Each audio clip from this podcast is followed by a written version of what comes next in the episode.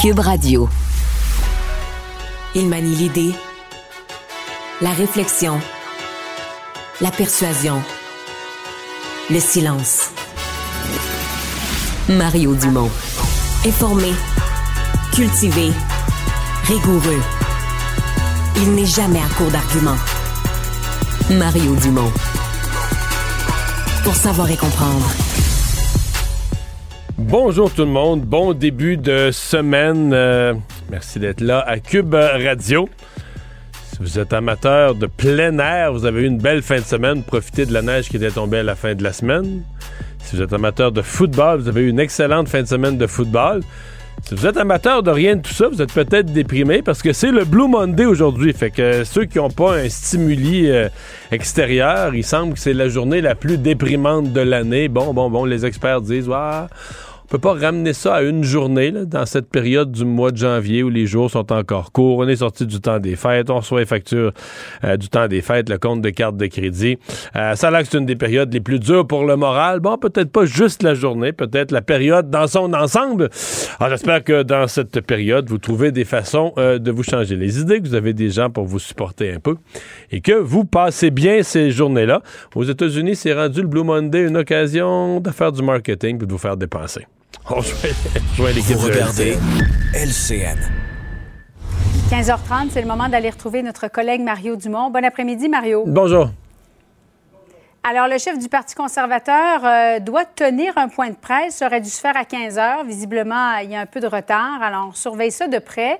Cela étant, M. Poiliev, qui est en tournée, fait une petite tournée du Québec, euh, Mario, c'est pas un hasard. Là. Il a quand même du pain sur la planche pour se faire aimer des Québécois, M. Poiliev.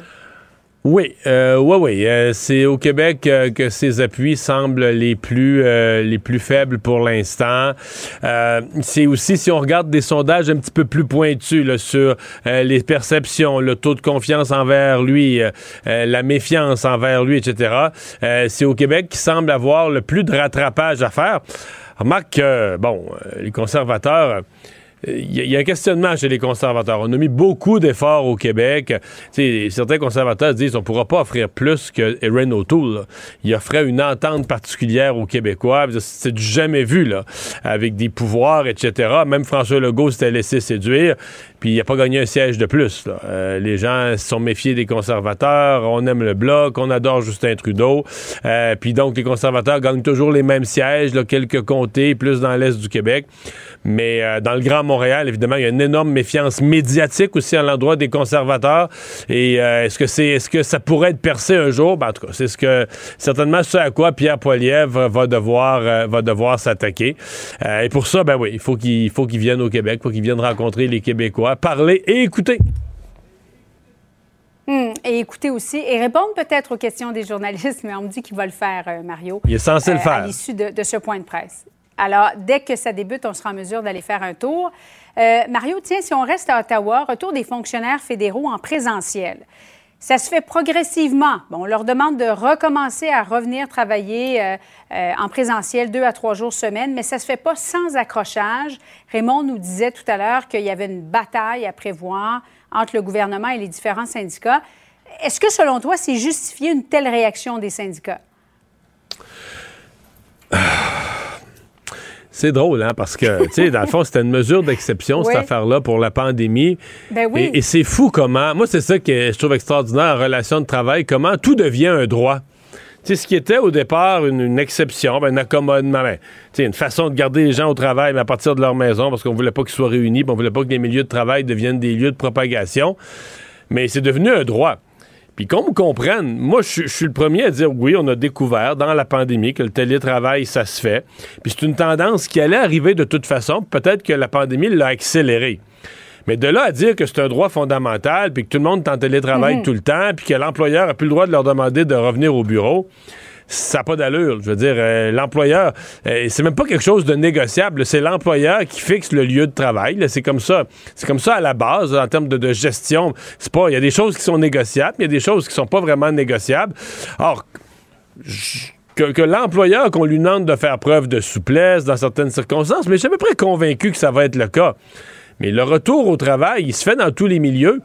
Puis je sais pas qu'est-ce qui se passe. C'est, mm. Au gouvernement fédéral, on a l'impression que c'est le seul milieu de travail où le retour progressif vers le bureau fait les nouvelles comme si c'était une anomalie ou comme si c'était quelque chose, là, euh, comme si c'était un coup de jarnac du gouvernement.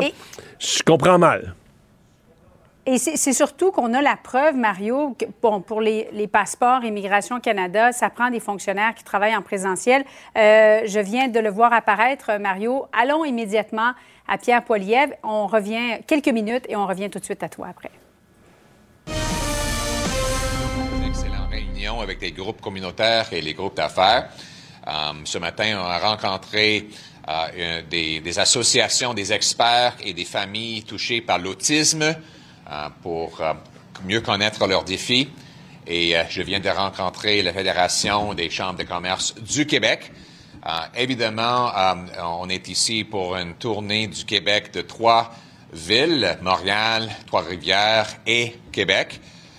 Et oh, je veux entendre le gros bon sens des Québécois et Québécoises à travers la province pour préparer notre agenda à, la Chambre des communes qui, qui va retourner dans quelques semaines.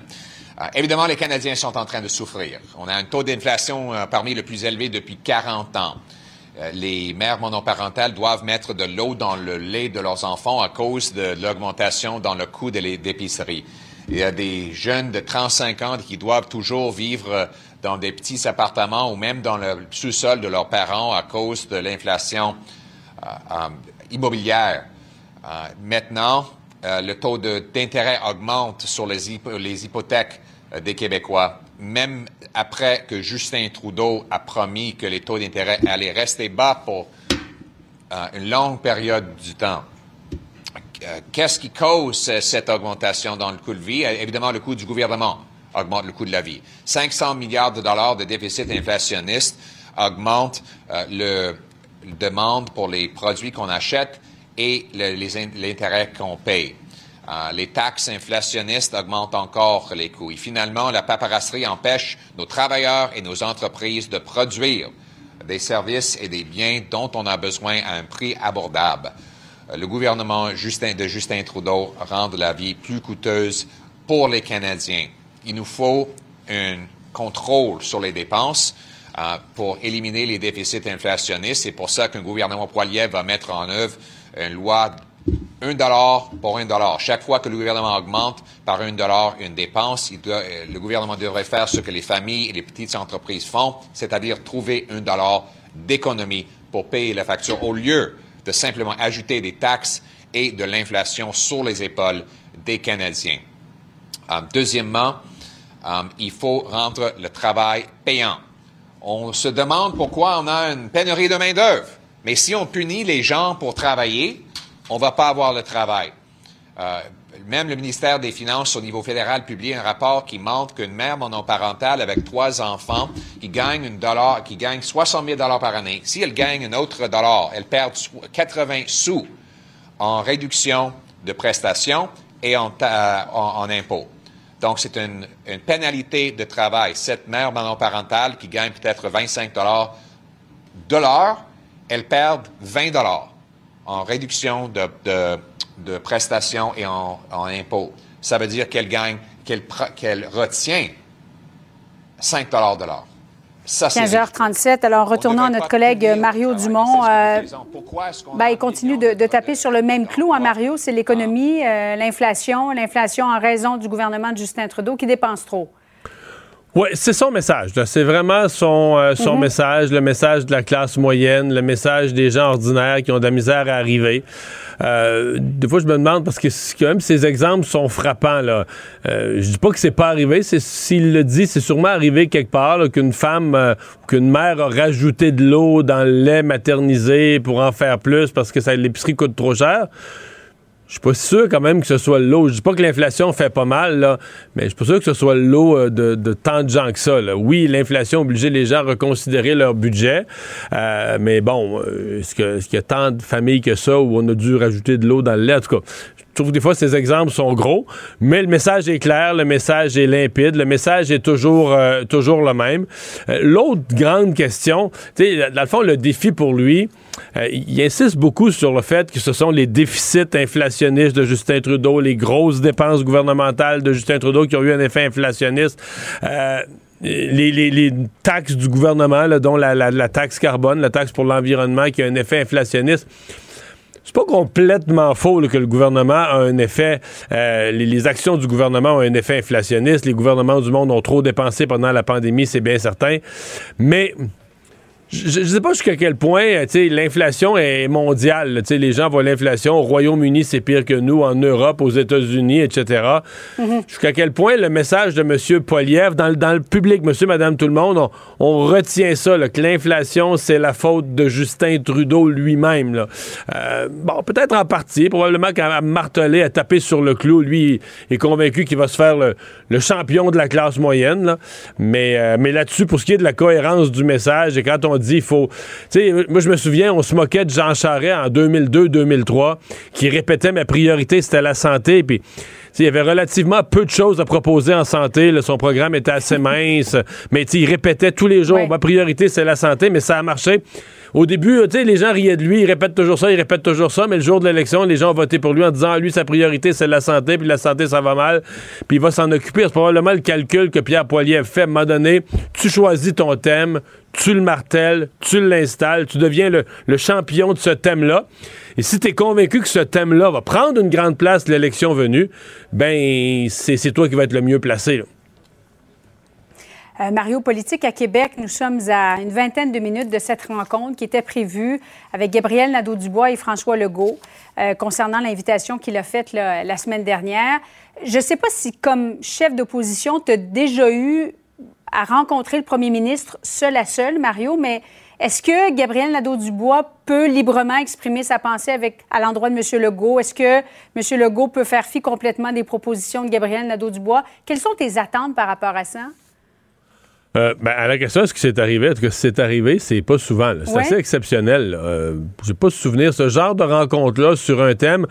Non, c'est assez, euh, c'est assez exceptionnel. Ben, je pense qu'il faut voir ça positivement. Là. dire que des gens se parlent au-dessus des lignes de parti. Puis je pense qu'ils vont se parler franchement. Là. Tu sais euh, je comprends que les gens sont habitués, là, devant les caméras, les débats des chefs, la période des questions, c'est comme une joute où ils confrontent leurs idées. Mais je veux dire, en privé, une fois qu'il n'y a plus de caméra, en privé, quand même qu'il se ferait un débat oratoire, là, ça, s'adresse à personne. Il n'y a, pas de, a pas de spectateurs, il n'y a pas de témoins. Mais je pense qu'ils vont se jaser pour vrai. Ça donne en même temps... Euh, une idée à François Legault d'où s'en vont les, oppositions. J'espère que les oppositions vont parler à cœur ouvert du sujet, de ce qu'ils veulent euh, pour l'avenir euh, pour l'avenir d'Hydro-Québec. Mais ça ne les empêchera pas. tout le monde va jouer sa, joute politique là-dedans. François Legault va vouloir... C'est l'objectif de chacun. Là. François Legault va vouloir ressortir, lui, comme le leader au-dessus de la mêlée qui écoute tout le monde. Mais chacun des chefs... L'affaire, c'est qu'en ayant quatre chefs des partis d'opposition, chacun va vouloir sortir... eux, ils jouent du coude entre eux. Là. Fait que chacun va vouloir sortir comme étant celui qui est arrivé à François Legault avec les meilleures propositions, etc. Donc, ils vont probablement jouer un peu mm. du coude, faire des communications autour de ça. Sauf que ça se passe pas toute la même journée. Là. Je pense que ça va être étalé un peu là, durant, la, durant la semaine jusqu'à jeudi. Prochaine, ouais. et même, euh, et même la semaine prochaine, bon. aurait dû rencontrer. Oui, c'est ça. Ça a été remis la semaine prochaine, mais on va suivre ça de près. Merci beaucoup, Mario. Au revoir. Bon Mario Dumont. Rationnel et cartésien, il peut résoudre n'importe quelle énigme les yeux fermés. Savoir et comprendre l'actualité. Alexandre Morand-Villouellette. Alors, Alexandre, les euh, recherches, enquêtes se poursuivent à Saint-Roch de la Chigan. C'est un peu comme si, une fois le choc passé de la tragédie, en fin de semaine, il y a eu une espèce de mouvement de solidarité, cérémonie dans la collectivité.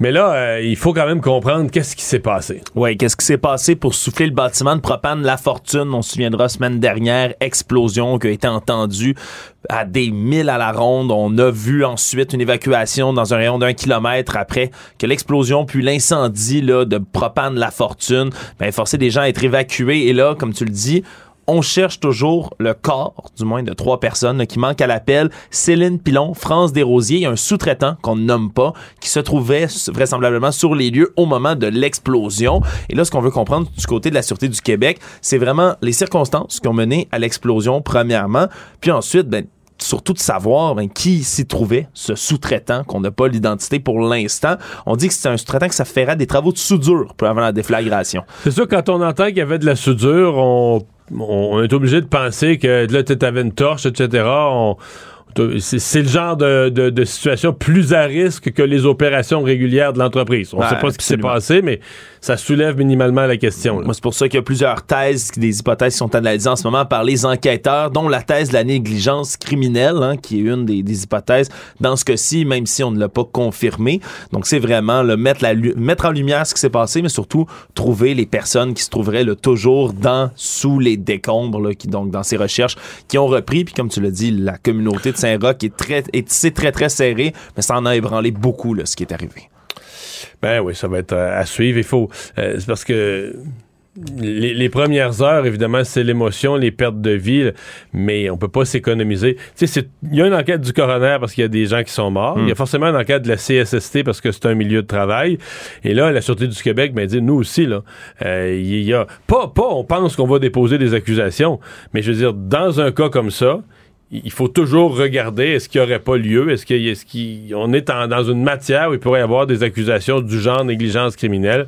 Alors, euh, ce sont des enquêtes parallèles qui doivent être, menées, c'est tout à fait normal. Alors, les dispositions de la loi 96 commencent à s'appliquer euh, au Québec, et notamment, euh, la loi 96, la loi sur la langue, la réforme de la charte de la langue française, et notamment les dispositions concernant les municipalités. Et ben, il y a des gens qui font un peu le saut, euh, peut-être, parce que effectivement, la loi 96 euh, laissait dans les villes qui ont un statut bilingue, laissait au conseil municipal euh, le pouvoir de garder ce statut bilingue et donc, des villes comme Autoburn Park, c'est celle dont on parle, mais il y en a d'autres. Mais Autoburn Park, il y a maintenant moins de 10% de la population qui est anglophone. Il y en a déjà eu plus, mais maintenant, il y en a moins de 10% qui est anglophone. Or, le Conseil a déjà donné le signal, a déjà donné des indications qu'il allait demander la reconduction du statut bilingue de la ville. Euh, avec nous, Joël Arsenault, député du Parti québécois pour les îles de la Madeleine. Monsieur Arsenault, bonjour. Oui, bonjour. Bon, euh, vous aviez fait une mise en garde là, au moment de l'étude du projet de loi. Ben, absolument. À partir du moment où l'intention du législateur, c'est d'appliquer une règle euh, où, pour reconnaître une ville comme étant bilingue, ça prend 50% de la population, et qu'on donne une échappatoire de cet ordre-là, que par simple résolution, on peut s'y soustraire, il est évident qu'on consacre le statu quo, et c'est ce qui est en train de se passer. Hmm. Mais... Euh me fait l'avocat du diable. Dire, si, un, si un conseil municipal souhaite ça, si un, conseil municipal, même si c'est 7, 8, 10, 15% de la population qui est anglophone, si un conseil municipal euh, élu dûment pense que l'équilibre, la bonne entente, euh, la vie paisible de la ville passe par ce statut bilingue, est-ce qu'on devrait les en empêcher? Puis si oui, à, partir de quel pourcentage? Ben, écoutez, nous, nous, on avait euh, proposé lors de l'étude du projet de loi que dans, dans une zone de 33% et davantage, qu'on pouvait considérer de maintenir des services euh, en langue anglaise pour, pour une population donnée, d'une ville donnée, mais quand de ça, euh, du, tiers de la population, euh, la ville devait être reconnue comme francophone et qu'on devait faire appliquer ce qui s'applique au, gouvernement du, Québec, c'est-à-dire qu'on fonctionne avec la langue habituelle et normale du travail, des affaires, du commerce, de l'enseignement et aussi des, affaires courantes et des services publics, sans quoi, évidemment, on consacre le bilinguisme un peu partout dans les villes qui composent le Québec et le Québec mais est-ce qu'on veut qu'il devienne bilingue ou qu'il continue à être la hmm. seule nation francophone en Amérique du Nord? C'est sauf, que, sauf que dans les villes, euh, d'abord, ben, je, vais poser une question préalable. Est-ce que vous avez l'impression que la totalité ou la quasi-totalité, en tout cas la plupart des villes qui avaient un statut bilingue, pour lesquelles le pourcentage d'anglophones a beaucoup baissé. Le cas d'Auburn Park est extrême, mais qui ont maintenant, mettons, moins de 20% d'anglophones. Est-ce que vous pensez que dans toutes ces villes, on va garder le statut bilingue pour des raisons politiques, pour pas déplaire, pour pas perdre les votes de la communauté anglophone? Est-ce que vous pensez que partout le Conseil va garder, va garder le statut bilingue? Absolument. Moi, je vous parie que toutes les villes où, le pourcentage euh, euh, a diminué et où les conseillers et le maire vont se pencher sur la question, ils vont, ou en fait, le, réflexe, ça va être une fois qu'ils vont être, euh, ils vont recevoir l'avis de l'Office de la langue française, ils vont tous consacrer le statu quo par résolution. Ça me semble évident. C'est votre impression. Mais ça parle quand même de, quelque chose parce que probablement que ces conseils-là, il peut avoir un anglophone là, euh, sur le conseil, euh, mettons une population euh, très majoritairement francophone, le conseil est probablement unanimement francophone ou avec un anglophone ou deux, mais ce sont des conseils à majorité francophone avec un maire dans la plupart des cas francophone. Donc ce sont des francophones qui vont voter la résolution dont vous parlez là. Oui, ben tout à fait. En, fait, ce qu'ils vont se dire euh, essentiellement, c'est quel est mon intérêt politique à me mettre euh, probablement en porte-à-faux avec euh, une poignée de, citoyens. Euh, pourquoi déplaire, que ce soit 10, 20, 100, 1000, dépendamment de la, grandeur de la ville. et évidemment, ils vont consacrer le, statut bilingue, donc des, services qui peuvent être offerts dans une langue ou l'autre, et qui vont essentiellement maintenir le statu quo, alors que la loi 96, rappelons-le, elle devait tenter d'enrayer le déclin de la langue française, notamment dans les villes, avec euh, cet article-là, mais cet article-là devient caduque ou inopérant. La loi est tout sauf costaude, et particulièrement ce qui regarde euh, les, villes bilingues. Hmm. Euh, quel, quel message ça quel message ça envoie dans votre esprit? Ben, en réalité, le, gouvernement pouvait donner non seulement l'exemple, mais il pouvait aussi y aller d'un geste fort euh, pour euh, justement, dans ce cas-là, euh, bon, même si on n'aime pas trop ça au Québec, mais parfois il faut contraindre pour essayer d'obtenir des objectifs euh, à, plus long terme et pour euh, pour l'ensemble de, de, de, la nation du, du, Québec. Mais cette fois-ci, je pense, je pense que ça illustre un, manque de, de, courage et de sérieux dans l'entreprise qu'avait euh, entrepris la, la CAC pour revoir, réformer en quelque sorte la loi 101 euh, par son projet de loi 96. Donc, euh, tout est à refaire. Puis d'ailleurs, le premier ministre l'a dit il n'y a pas si longtemps que malgré la loi 96, ben, il y avait encore beaucoup à faire. Il a reconnu d'emblée. Euh, avez-vous l'impression qu'on va devoir la rouvrir dès le présent mandat? À ce chapitre-là, ben, qu'à l'intérieur du, mandat de quatre ans qui vient de s'amorcer, il va falloir retoucher la question linguistique? Ben, si l'objectif est réellement euh, de cesser le, déclin de la langue française, euh, des moyens supplémentaires devront être mis en place. Est-ce que euh, la CAC va admettre son manque de courage du dernier mandat et aller plus loin pour des raisons politiques? malheureusement, moi j'ai des grands doutes. Est-ce qu'on devrait le faire? Absolument? on l'a dénoncé depuis depuis deux ans que le projet de loi n'allait pas assez loin. Est-ce que le gouvernement acceptera de rouvrir sa loi ou d'aller plus loin? Et de faire amende honorable. On pourrait le souhaiter. Et s'il a véritablement euh, intérêt, le, premier ministre et son, son cabinet, euh, d'inverser la tendance, puis d'éviter ce qu'il a lui-même appelé la louisianisation du Québec, des gestes forts devront e-, être faits au cours des quatre prochaines années, sans quoi le déclin va se continuer. Et c'est le premier ministre qui aura été en fonction alors que le déclin euh, pouvait encore être euh, inversé, mais qu'il ne l'aura pas fait avec les gestes appropriés. Et c'est ça la question qu'on pourra se poser sur la question de la langue française, la pérennité euh, de la nation de langue française en Amérique du Nord, sur le, le rôle qu'aura joué la CAQ et le premier ministre Legault. Joël Arsenault, merci beaucoup. Merci à vous. Au revoir. Au revoir. Banque Nationale est fière de vous offrir ce commentaire économique. Propulsez votre entreprise avec les solutions bancaires et les conseils d'experts en PME. Avec la Banque Nationale, vous êtes en affaires. Visitez bnc.ca oblique entreprise.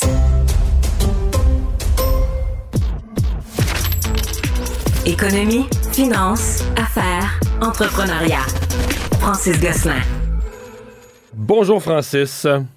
Salut Mario. Alors c'est la semaine prochaine que la Banque du Canada va faire son annonce qui va être très attendue celle-là pour donner le ton à 2023 sur les taux d'intérêt.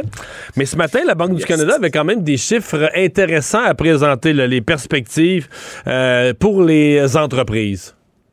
En fait, c'est un document qui est publié tous les trimestres, Mario, par la, Banque du Canada. C'est l'enquête sur les perspectives des entreprises, puis elle euh, donc donne plusieurs indications sur comment ça se passe euh, au sein des entreprises privées euh, canadiennes. les nouvelles sont pas super bonnes, malheureusement. C'est un, un, rapport un peu glauque que nous a livré la, Banque du Canada aujourd'hui, notamment, évidemment, les taux d'intérêt à la hausse le font en sorte que beaucoup d'entreprises revoient à la baisse leur plan d'investissement. Donc, ça, c'est le premier et plus important point. Euh, elles sont aussi assez euh, négatives sur les perspectives de vente et de, et de, de croissance de leur chiffre d'affaires en raison euh, de l'érosion du pouvoir d'achat des consommateurs, évidemment qui est toujours lié à cette fameuse inflation. et puis derrière tout ça, là, il y a toujours le, drame là, que vivent beaucoup d'organisations du côté de la chaîne d'approvisionnement, capacité de production en raison de la pénurie de main-d'œuvre. Bref, il n'y avait pas grand-chose dans le rapport qui était très optimiste. Là, donc, c'était pas un rapport très up la vie là, que nous a livré euh, la Banque du Canada aujourd'hui. Hmm. Mais euh, comme je voudrais que tout le monde est un peu en mode euh, euh, récession de cette semaine. En fait, la, fin de la semaine passée, le ministre des Finances, Éric Girard, disait Ben non, on n'est pas en récession présentement au Québec, malgré que certains disent ça, on n'y est pas. Puis on y. C'est encore 50-50, il y a encore certains 50% de chances qu'on n'y passe pas. Euh, c'est pas ce que semblent attendre des entreprises ou anticiper les entreprises. là. Ouais, ben en fait, il y a un indicateur qui résume un peu tout ce que je t'ai dit, Mario. C'est ce qu'on peut. Tu sais, on, parle souvent de la confiance des consommateurs là, sur les marchés, là, puis c'est un indicateur hyper important. Ce que la Banque centrale du Canada mesure avec ce rapport-là, c'est la, la, confiance des entreprises, en fait. Puis elle s'est détériorée. En fait, elle est à son niveau le plus bas depuis euh, le deuxième trimestre 2020. Tu te rappelleras qu'il était le trimestre de la COVID, dans le fond, euh, où il était passé sous zéro. Là. Donc là, ça allait très, très mal. Mais là, on arrive à peu près à zéro, là, qui est un niveau, là, comme je te dis, assez bas. Euh, et donc, euh, encore une fois, ça laisse présager, tu sais, l'économie, c'est un système qui est dynamique. Oui, les consommateurs font des décisions d'achat, d'investissement, de, tu sais, on a parlé d'immobilier beaucoup ensemble ces dernières semaines. Mais du côté des entreprises, si elles voient l'avenir de manière plus pessimiste, ben, comme je le disais, ça retarde des investissements, ça retarde des embauches, ça met en place une logique qui est elle-même récessionniste. Euh, et puis, euh, je crois là, à la lecture d'un rapport comme celui-là, puis avec bon la nouvelle de la Banque centrale du Canada qu'on va voir la semaine prochaine, mais qui est pas mal inévitable qu'on va avoir une récession cette année. Après, comme je l'ai dit mille fois, pour moi, c'est pas tellement grave dans la mesure où ça serait une récession relativement euh, de, moindre ampleur, c'est-à-dire presque une quasi-stagnation, mais c'est pas mal certain là, que l'économie va passer sous la barre des zéros pendant au moins deux trimestres consécutifs cette année. Toutes les nouvelles et tous les indicateurs semblent pointer dans cette direction-là l'organisme Oxfam euh, qui publie un rapport euh, sur euh, le partage de la richesse, les plus riches de la planète, les plus pauvres et la fiscalité des riches. Comment il faudrait taxer les ultra riches pour rétablir une certaine justice dans le monde? Ouais, exactement. Puis tu sais, les constats sont toujours les mêmes. Puis à la limite, euh, je les partage, le Mario. Tu sais, il y a personne qui gagne quand les plus riches là, se mettent euh, la moitié de la création de richesse dans les poches. Là. Là-dessus, euh, le, le patient est malade. Là, on est d'accord sur le diagnostic. Après, c'est toujours la même chose. Tu sais, Oxfam se fait un peu le, porte-étendard d'une certaine lecture de l'économie, de la fiscalité, des budgets des États. dans un premier temps, c'est drôle parce que tu sais, le, Oxfam, c'est une ONG sérieuse de classe mondiale qui a, à une certaine époque, publié de la bonne recherche économique. Là, euh, ce dossier-là, c'est plus comme un genre de comment dire, de pamphlet, on pourrait dire, là, au sens euh, de la Renaissance. Là, c'est, quasiment un plaidoyer en faveur de, de l'ultra, contre l'ultralibéralisme et tout ça. Et donc, euh, ce qui est intéressant, entre guillemets, pour nous, là, bon, c'est une organisation internationale, mais euh, le Devoir en a rendu compte, puis ils ont interviewé notamment la personne en charge d'Oxfam Québec, et c'est drôle parce qu'en fait, le, le, autant le diagnostic, comme je dis, on peut le partager, les données sont là, autant le remède, en fait, c'est du copier-coller de la stratégie électorale de Québec solidaire. C'est-à-dire, on va confisquer les salaires au-dessus de X, puis tu sais, c'est un X qui est arbitraire. le Québec solidaire, c'était un million. Euh, ici, là, il, est question des gens qui ont une valeur nette de plus de 50 millions. Donc là, on, est vraiment dans l'ultra riche. Mais encore une fois, avec des taux d'imposition, selon toujours le rapport, qui devrait être de 60 à 75% de tout dollar accumulé au tout. Comme si on voulait un peu comme couper tout ce qui était au-dessus d'un certain niveau. Puis j'aime bien la phrase, Mario, là, qui, finit un peu le rapport. Euh, chaque milliardaire est un échec politique. ça, ça m'a quand même un peu fait sourciller. Non, mais, c'est parce que euh, j'ai j'ai reçu cette dame-là ce matin, puis tu sais, euh, sur le fait qu'il y en a de plus en plus des ultra riches, mais le monde se prête un peu à ça, tu sais, parce qu'il fut une époque, je sais pas moi, il y a 100 ans, si tu avais une bonne idée, mais ben là, tu te partais un commerce, mais tu comprends, ton commerce, là, tu l'offrais à, ta petite ville ou à ton quartier. Ou, puis bon, à la limite, là, tu pouvais en associer plusieurs pour finir par faire une chaîne. C'était déjà un exploit, mais c'était lent. Tu sais, Amazon, là, ça appartient à une époque d'information rapide, de mondialisation. Tout est mondial, tout est rapide.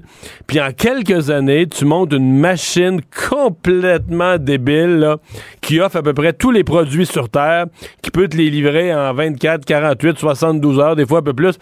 Mais c'était pas donc donc c'est sûr que Jeff Bezos, le patron, l'inventeur, tu sais le gars qui est derrière Amazon, mais il devient riche comme pas possible. Alors que tu c'est le genre d'affaires qui n'était pas possible à d'autres époques. En tout cas, pas, pas à la même vitesse. Pas pour dire la même chose d'Elon Musk. Je te donne deux exemples de personnes très riches. Mais c'est pas des fortunes familiales. C'est qu'ils ont eu des idées. Ils ont, développé des choses tellement hors de l'ordinaire, tellement hautes que ça a tout révolutionné, puis ça a tout révolutionné sur une échelle mondiale. Fait que l'argent rentre, mais c'est sûr, l'argent rentre d'une manière qui, qui aurait été impensable dans le siècle dernier. Là. Puis, on est d'accord, Mario, là-dessus, puis sur le mécanisme qui explique ça. Puis encore une fois, il y a une logique euh, capitalistique derrière. Comme je le dis, pour moi, on partage le diagnostic. Le, problème, c'est le remède. Puis euh, tu parles d'Elon Musk rapidement. Je sais pas trop comment traiter dans ma tête. Là. Puis honnêtement, c'est un homme très, très, très, très, très, très riche. Là. Mais, mais cette année, comme tu le sais, il a perdu 182 milliards de dollars de sa fortune. Est-ce qu'on devrait lui faire un chèque? tu comprends? Comme je veux dire, à la limite, parce que si on traite la fiscalité de ces gens-là comme la Les années que tu fais des pertes, tu dois genre de l'aide fiscale. C'est une autre catégorie de citoyens. je lisais récemment euh, Bill Gates, il ne paye que 18 de, de ses revenus en impôts, ce qui est vraiment moins que toi et moi, mais ça correspond quand même à 3 milliards de dollars par année d'impôts qu'il paye. Je veux tu peux, tu peux être bien fâché contre ça, mais ça reste une somme d'argent assez significative. Puis encore une fois, pour finir là-dessus, puisqu'on pourrait chialer longtemps, mais pour moi, toute la question de ces rapports-là, puis des propositions Québec solidaire a fait pendant la campagne, c'est qu'à quelque part, la fiscalité, là, de la manière que ça fonctionne historiquement, puis dans pas mal tous les pays, c'est, des augmentations puis des variations à la marge. Fait que c'est bien beau de jeter des 75 puis des milliards de dollars un peu dans, dans, les, dans les airs, mais objectivement, la fiscalité, ça, ça procède à coût de 1 d'un demi-pourcent. Puis si on veut fiscaliser davantage des riches, ce qui serait une très bonne idée, c'est pas c'est pas en, en lançant des espèces d'utopies comme ça qu'on va y arriver. Faut se faire élire dans un premier temps, puis deuxièmement, augmenter d'un demi-point, d'un point, graduellement la fiscalité des gens les plus riches avec des mécanismes qui font qu'ils payent leur juste part.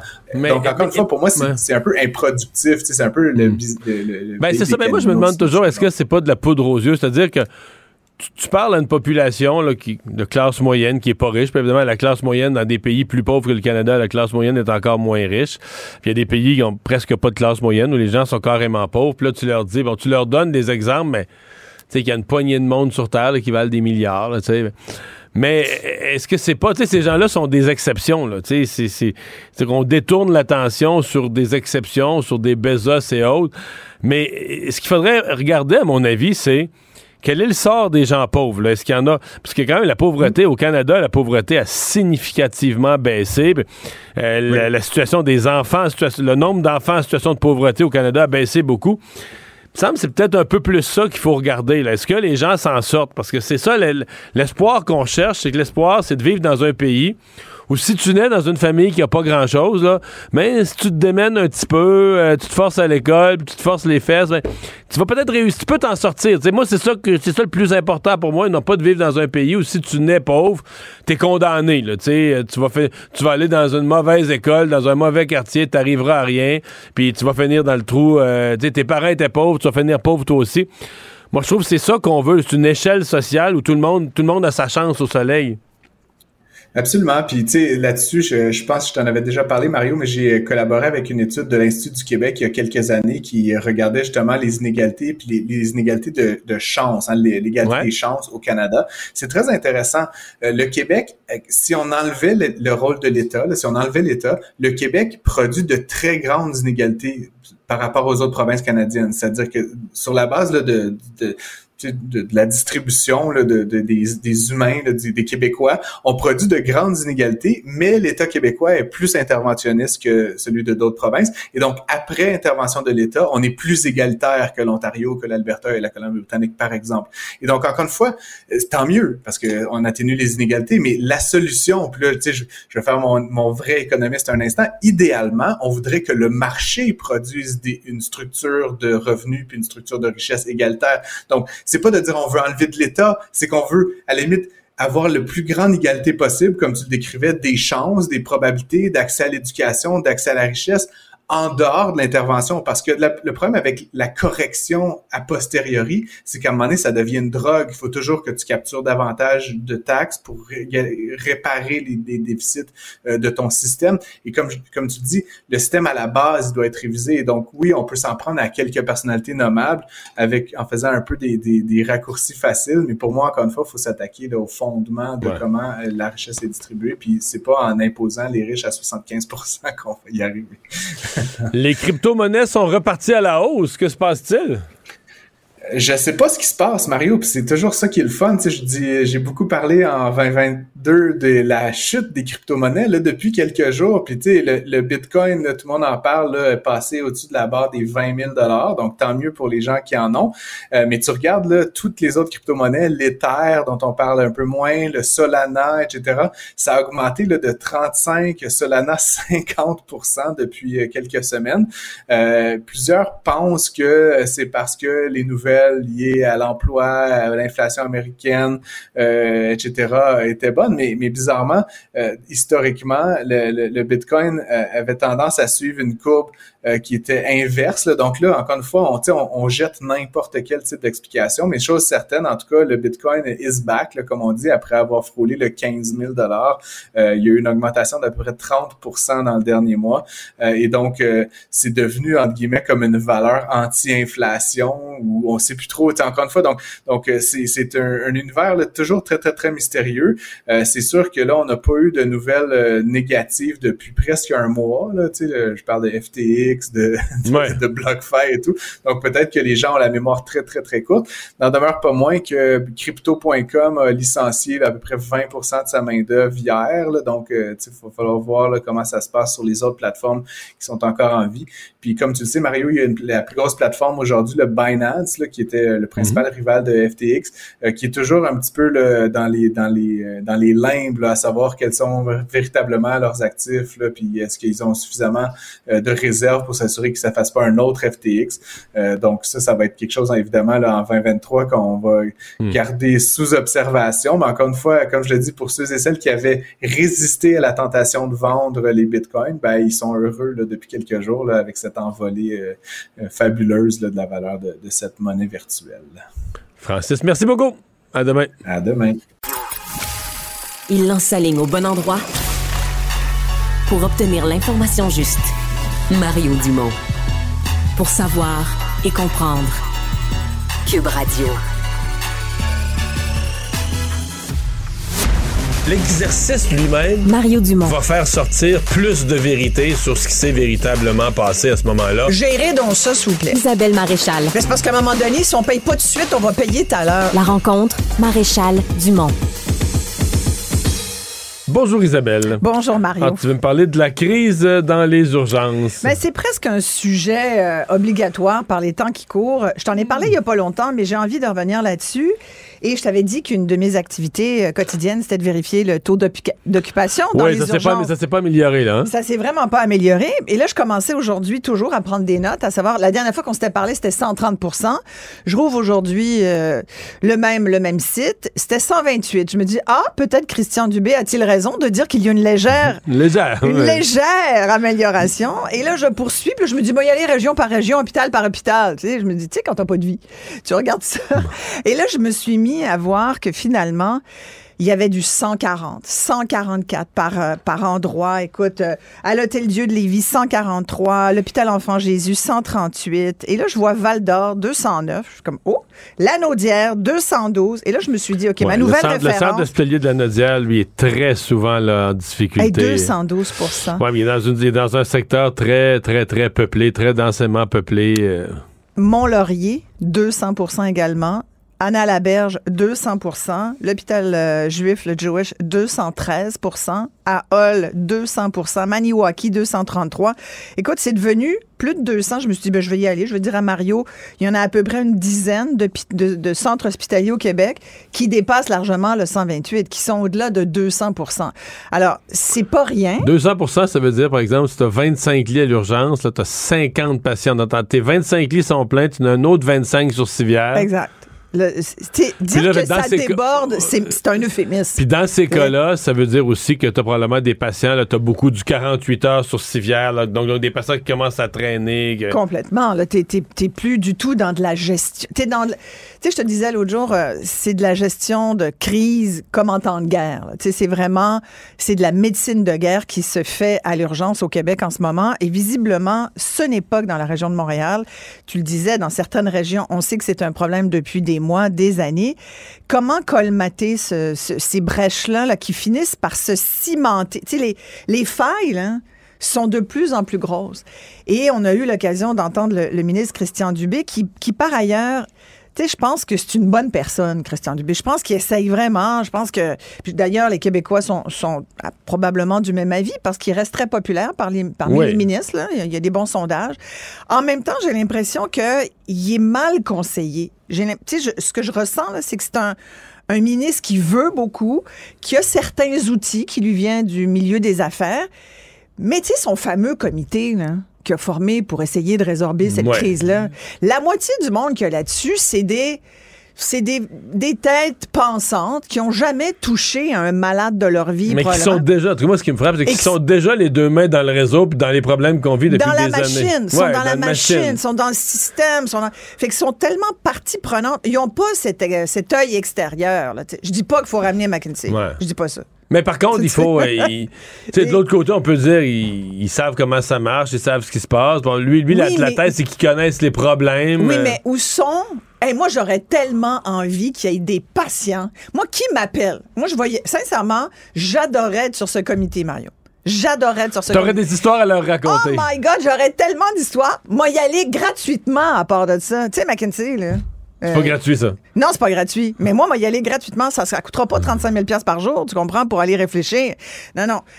Et, mais c'est un exemple pour dire, il y a un moment donné où il faut effectivement que tu prennes des gens qui pensent un peu en dehors de la boîte, out of the box. Il faut que tu dises, OK, tous les gens qu'on connaît, qui sont autour de nous, sont le nez collé sur le mur. Il faut penser autrement. Changer les façons de faire. Tu sais, des fois, quand c'est quand tu es trop habitué à penser, à penser d'une façon, change la donne. Fais autre chose. Essaye de voir si tu peux pas brasser ça Ouais, mais là, autrement. la, la difficulté, c'est c'est- tu peux penser autrement, mais c'est après ça, il faut que tu fasses appliquer. tes- parce que même présentement, il n'y a pas des. En tout cas, moi, il me paraît pas avoir des solutions si originales que ça, mais. Mais ils sont même pas appliqués.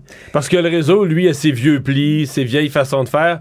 Fait que si t'arrivais avec une, ben, je mets le mot en guillemets, une révolution, mais tu sais, des changements en un peu comme tu dis, là, une pensée en dehors des, des, des modes traditionnels, en dehors de ce qu'on a connu, tu vas être capable? trop la cage, tu Mais veux tu vas être capable de l'implanter? C'est parce que le ministre, il, il mène tout, mais il mène rien à la fois. Il n'est pas directeur de. Tu sais, chacun des établissements fait partie d'un CIS, euh, l'hôpital a son, tu sais, le- le- son directeur, etc.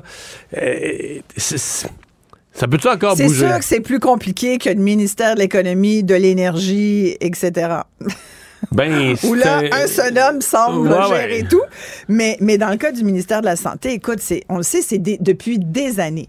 Il y a quand même des choses. Moi, j'aime toujours tester la machine. tu vois, et j'ai souvent l'occasion de le faire. Et là, j'aimerais ça te faire vivre une expérience Oui. vraiment en direct, mesdames et messieurs. On va vivre ça ensemble. J'ai eu à appeler euh, pour ma, plus jeune fille qui s'est euh, euh, frappé la tête en, en snow en fin de semaine. Écoute, comme elle a déjà des petits antécédents de commotion, euh, je lui dis, vaut peut-être mieux aller voir un médecin. Surtout que dernièrement, je l'avais raconté, elle a reçu la fameuse lettre comme quoi elle a accès maintenant, un accès privilégié, j'ai la lettre ici, c'est un accès privilégié à un médecin de famille. Euh, si vous avez besoin d'une consultation médicale, vous avez un accès privilégié à la clinique qui vous a été attribué. Et donc, vous téléphonez au guichet d'accès à un médecin de famille. C'est-tu le 811, ça? Non, monsieur. Ça, c'est ce numéro-là. Check bien, on va appeler. Bienvenue au guichet d'accès à la première ligne et d'accès à un médecin de famille du CILS Centre-Sud de l'île de Montréal. For service in English, please dial 9. Ben ouais, c'est ça. Ça, c'est long. Il faut que tu rentres dans, dans le Nos système. heures d'ouverture sont de 8h à 20h du lundi au vendredi, ainsi que la fin de semaine et les jours fériés de 8h Mais est-ce que à tu as parlé à 16h. quelqu'un? Alors, ça, c'est un robot. relatives à votre Ouais. santé, Tu vois? veuillez raccrocher et communiquer avec Info Santé au 811. Oui, Pour un, toute urgence Là, médicale, là, veuillez raccrocher et contacter le 911. 911. Là, c'est un médecin. Si vous êtes un professionnel de la santé, Tu fais le faites 1. un. Mm. Puis là, ça Si vous souhaitez vous inscrire pour avoir un médecin de famille, faites-le 2. Si vous souhaitez obtenir un service de santé, faites-le 3. Ah, il faudrait faire le toit, là. Oui. Donc là, on fait le 3. Veuillez patienter pendant que je transfère votre appel. Là, ça part. Tu comprends? Ça, ça peut être blond, ce bout-là. Bonjour Ah. et bienvenue à Québec 811. Pour le service en français, demeurez en ligne. For service in English, press 9. Là, on va tomber sur quelqu'un, tu vas devoir t'inventer un problème de santé. Veuillez raccrocher et composer le Tu vas voir, 911. c'est long. À jase tellement. Bienvenue au guichet d'accès à la première ligne pour la population sans médecin de famille. Ce Ah, service s'adresse exclusivement aux personnes enregistrées au guichet d'accès à un médecin de famille, GAMEF, et en attente d'un médecin, et aux personnes ayant reçu une lettre de la Régie de l'assurance C'est bien ta maladie fille. du Québec. On est le Cette cas. lettre les informait qu'elles avaient été prises en charge Voilà. par un groupe de médecins et qu'elles devaient contacter le GAP pour obtenir une consultation avec un professionnel de la santé. Là, t'as le gap. Si vous ne faites pas partie Le- d'un de ces deux groupes de patients, nous vous invitons à consulter québec.ca barre oblique santé ou rvsq.gouv.qc.ca. Ça commence à être compliqué, Et là. moi, je me disais ça, là. Attends, elle n'a pas, pas parlé du GACO encore. Afin d'assurer un service de qualité, votre appel sera enregistré. Un instant, nous transférons votre appel. Merci de patienter. Un membre du personnel vous répondra dès que possible. Ce service est conçu pour évaluer vos besoins de santé ponctuels et vous diriger vers le professionnel de la santé le mieux hein? placé pour y répondre. Entre-temps, assurez-vous d'avoir en main votre carte d'assurance maladie ainsi que papier et crayon afin de prendre note des conseils qui vous seront donnés. Ah, la petite musique. Mais là, après ça, tu as un autre message qui te dit, qui t'explique. Donc, le GAP, le guichet d'accès, euh, professionnel. Tu as le GAM, le GAMEF. G-A-M-F, ça c'est le guichet d'accès à un médecin de famille. Et là, tu as le GACO, le guichet d'accès pour la clientèle orpheline. Ce dont, euh, ce dont je te parle, c'est ça. C'est le fameux GACO. Mais tu sais que j'ai cherché parce que hey, GAP, GAMEF, GACO. Mais tout ça, alors comme ça, tu vois, tu as le temps d'aller faire du ça, lavage. le gaz, ça marche. Et là, c'est. Ouais, gaz, ça marche. Gaz, c'est long. Écoute, là, on va finir ça là. Mais bon, moi, ça a duré quand même 32 minutes. J'ai trouvé ça pas si mal, je dois le Mais dire. t'as-tu. eh ben, mais t'as peu. eh, 32 là, tu- minutes, 32 32 minutes, pour, avoir, pour avoir accès à un médecin ou 32 non, minutes pour, mais non, mais non. pour rêve tomber dans la stratosphère? Rêve pas. Non, 32 minutes pour avoir quelqu'un qui décroche, une humaine, une personne humaine, qui me dit Bonjour, qu'est-ce que je peux vous aider? Euh, Qu'est-ce que vous voulez là, J'y explique notre cas. Dit Voulez-vous voulez pas aller à l'urgence? Je dis Ben non, madame, je veux Parce pas aller à l'urgence. Je fais tout ça pour Si- éviter l'urgence parce que mon gouvernement m'a dit de pas aller à l'urgence. Avec, avec la- mais je te jure, c'est la première chose qu'elle m'a dit. Vous voulez pas aller à l'urgence? Ben non, je veux pas à l'urgence. Mais pourquoi vous voulez pas aller à l'urgence si elle s'est fait mal puis qu'elle. Ben, j'ai parce qu'elle va y passer la nuit, c'est sûr. Moi, je voudrais. J'ai une clinique médicale, j'ai une lettre Je peux-tu avoir un rendez-vous? Fait que finalement, avec elle, ça a dû prendre au moins 20, 25 minutes. Donc, une heure plus tard, j'ai fini par obtenir un rendez-vous pour ma fille demain. Ah, quand même. Et ça, sincèrement, je tenais à le dire parce que je trouve que c'est un bel effort. Ça a été un effort de ma part, mais je trouve que ça marche, tu vois. Écoute, je me plains assez que ça marche jamais, que pour une fois que ça marche. Ça a marché. Là, j'ai hâte de voir. Là, ça a marché. C'est un pas- petit peu longuet, par exemple. Hey, écoute, puis là, puis ça, attends, nous, on est habitués, on connaît les acronymes, on- même si j'ai pris des notes. Non, c'est sûr qu'une personne, que une, per- quelqu'un, une personne là, qui est pas habituée avec les mots savants du gouvernement, tout ça, gamef, GACO. gamef, gaco, ga- Écoute, euh, et c'est pour ça, c'est tout ça qui marche pas, tu vois. En plus, si t'es malade, si t'es souffrant, si t'as Ben mal non, si quelque t'as part. personne pour appeler pour toi, que alors là, t'as pas le choix. C'est pour ça que, tu sais, j'écoutais toutes sortes de choses. Les gens disent, par exemple, l'hôpital de Verdun. Tu sais qu'à l'hôpital de Verdun, pour les gens, les personnes âgées, ils ont commencé ça il y a quelques mois. Il paraît qu'il y a certains médecins qui font du service à domicile, de soins médicaux à domicile et il semble que ça marche super bien. Si je comprends bien, c'est une, initiative unique au sud-ouest de Montréal, Exact. à cette région-là. Exactement. Puis là, on- qu'est-ce qu'on attend pour dire les soins à domicile? De toute façon, on va y venir. Les soins à domicile, je te le dis, puis tout le monde qui connaît un peu le système de santé, mais qui n'est pas forcément dedans, qui est un expert ou qui a étudié, qui est allé à l'étranger, j'en ai interviewé plein, tout le monde le dit.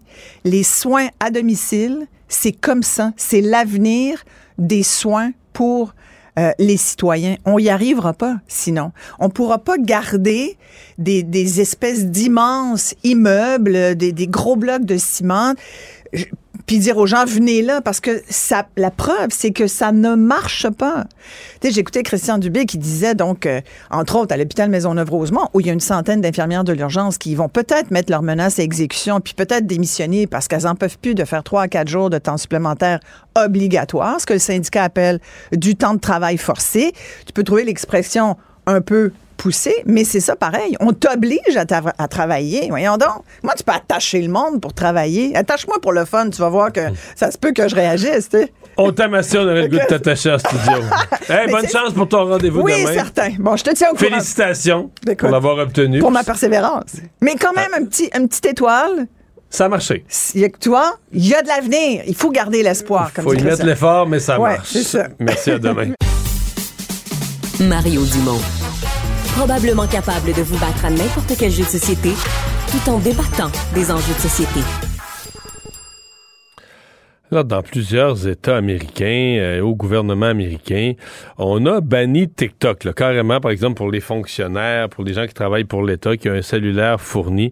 Euh, on a euh, banni euh, TikTok et euh, d'autres continuent à, à songer à le faire, etc.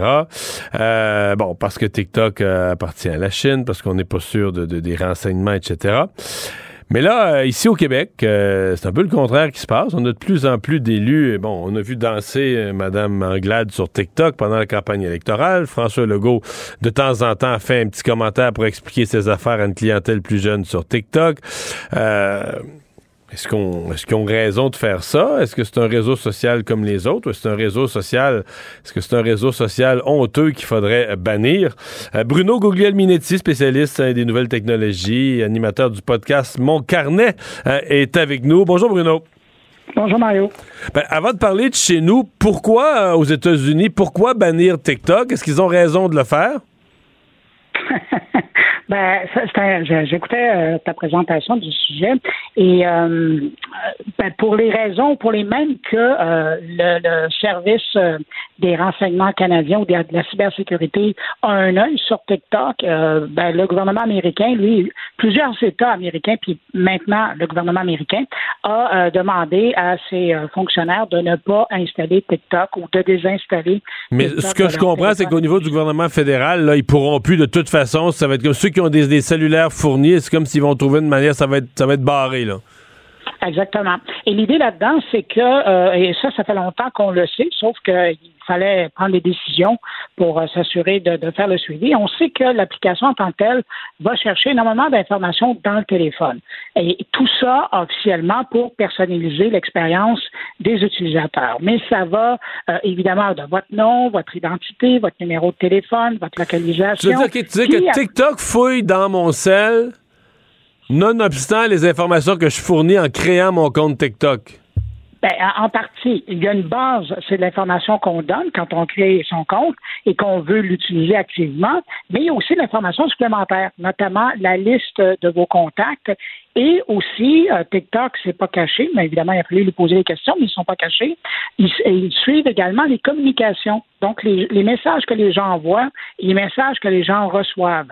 Et c'est là où euh, il y a un malaise au niveau de la, de la sécurité de l'information et de la vie privée des utilisateurs.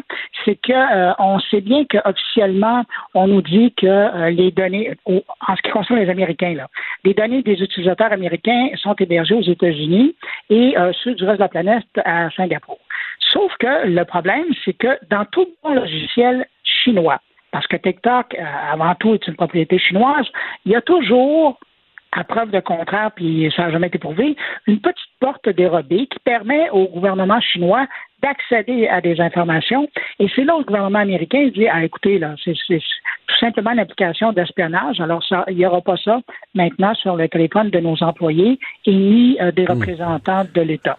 Parce que Bruno, je, je, comprends bien ce que tu nous dis, parce que TikTok, dans sa forme, dans le genre de contenu qu'elle diffuse, là, des petites danses euh, du monde euh, qui font tomber une balle de ping-pong dans un escalier, puis elle finit à aboutir dans un verre, tout ça. on dirait que c'est l'affaire la plus inoffensive du monde, puis des chiens puis des chats qui font des tours, puis qui sautent dans un cerceau, puis qui tombent. Tu comprends?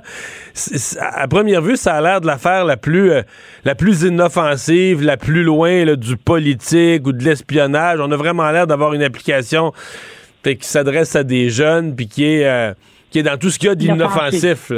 C'est ça. Oui. Mais, c'est ça. Et, c'est pour ça que quand on ramène ça chez nous, euh, ben, c'est sûr que quand on regarde, bon, en partant, le premier ministre du Québec euh, est, est, présent sur TikTok, mais on peut penser que c'est pas son téléphone cellulaire et c'est pas le téléphone cellulaire de quelqu'un de près de lui. Normalement, si on suit des normes de sécurité, c'est probablement un appareil Normalement, d'un point de vue sécurité, ce serait un appareil qui est dédié, avec, qui comprend peu d'informations sur l'entourage du premier ministre, qui est utilisé pour enregistrer ces vidéos Non, ça c'est intéressant. Donc toi, si tu es conseiller du premier ministre en sécurité, tu y crées un cellulaire pour ses réseaux sociaux, pour son TikTok, mais il fait pas ses téléphones avec, il fait pas ses messages textes avec, il met pas sa liste de contacts dedans. C'est ça. Tu fais que tu crées. Définitivement, et ça, c'est bon pour le premier ministre, mais les ministres et même les députés. Parce que euh, je pense que tu as. les députés, euh, le premier ministre fait peut-être ça. Je peux te jurer que les députés, là, les ministres, n'ont rien qu'un cellulaire. Ça, je suis sûr. non, non, mais c'est ça. Mais Mario, tu as été assez longtemps dans le passé en politique pour savoir qu'un député qui, qui, a un bon réseau de, de, contacts a tous les numéros de téléphone névralgiques pour contacter n'importe qui euh, dans l'appareil gouvernemental. C'est sûr.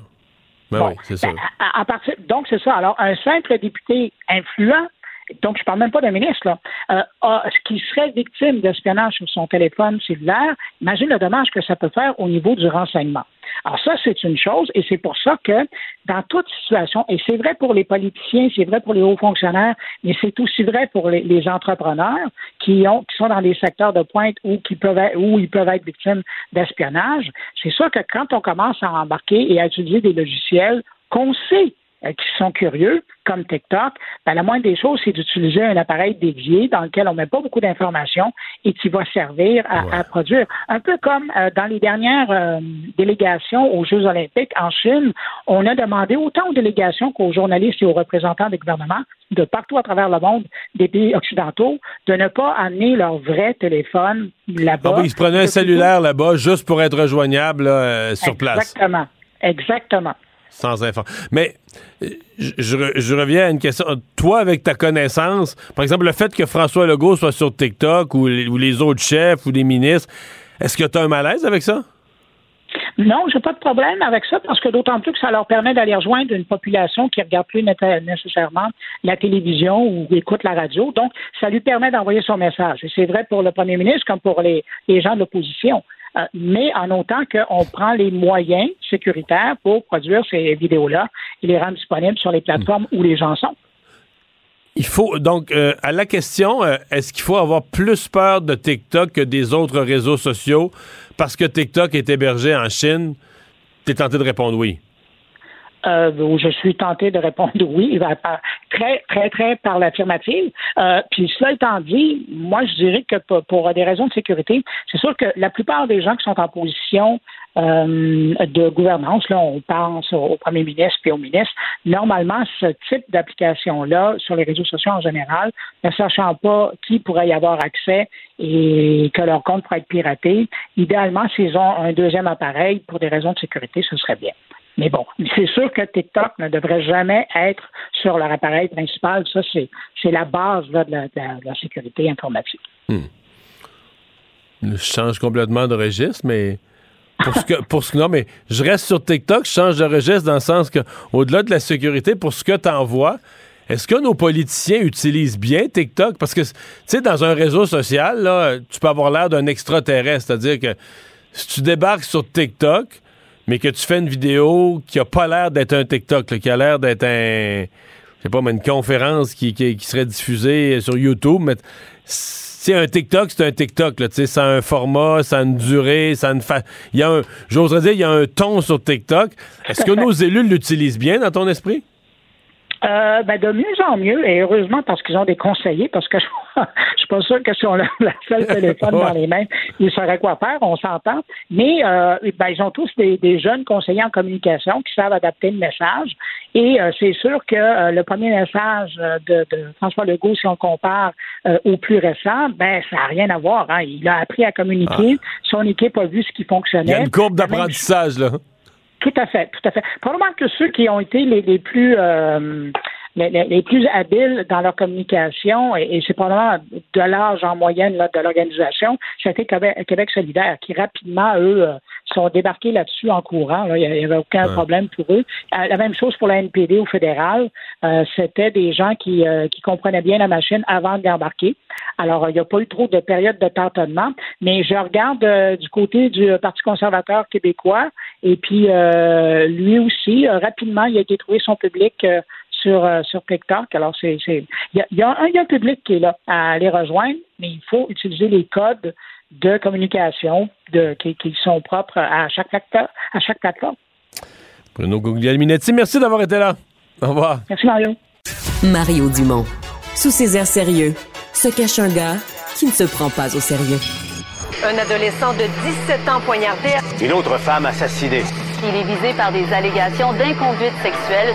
Les formations politiques s'arrachent le vote des familles. Comment faire fructifier votre argent sans risque? Savoir et comprendre les plus récentes nouvelles qui nous touchent. Tout savoir en 24 minutes. Avec Alexandre Morin-Villouellette et Mario Dumont. En manchette dans cet épisode, défi d'électrification au Québec. Legault commence à rencontrer les chefs d'opposition. Les recherches reprennent dans les décombres à Saint-Roch de l'Achigan pour tenter de retrouver les trois personnes toujours manquantes. Bambin frappé, une éducatrice de CPA écope de prison à domicile et Trudeau n'écarte pas d'envoyer des chars d'assaut en Ukraine. Tout savoir en 24 minutes. Tout savoir en 24 minutes. Bienvenue à Tout savoir en 24 minutes. Bonjour Mario. Bonjour.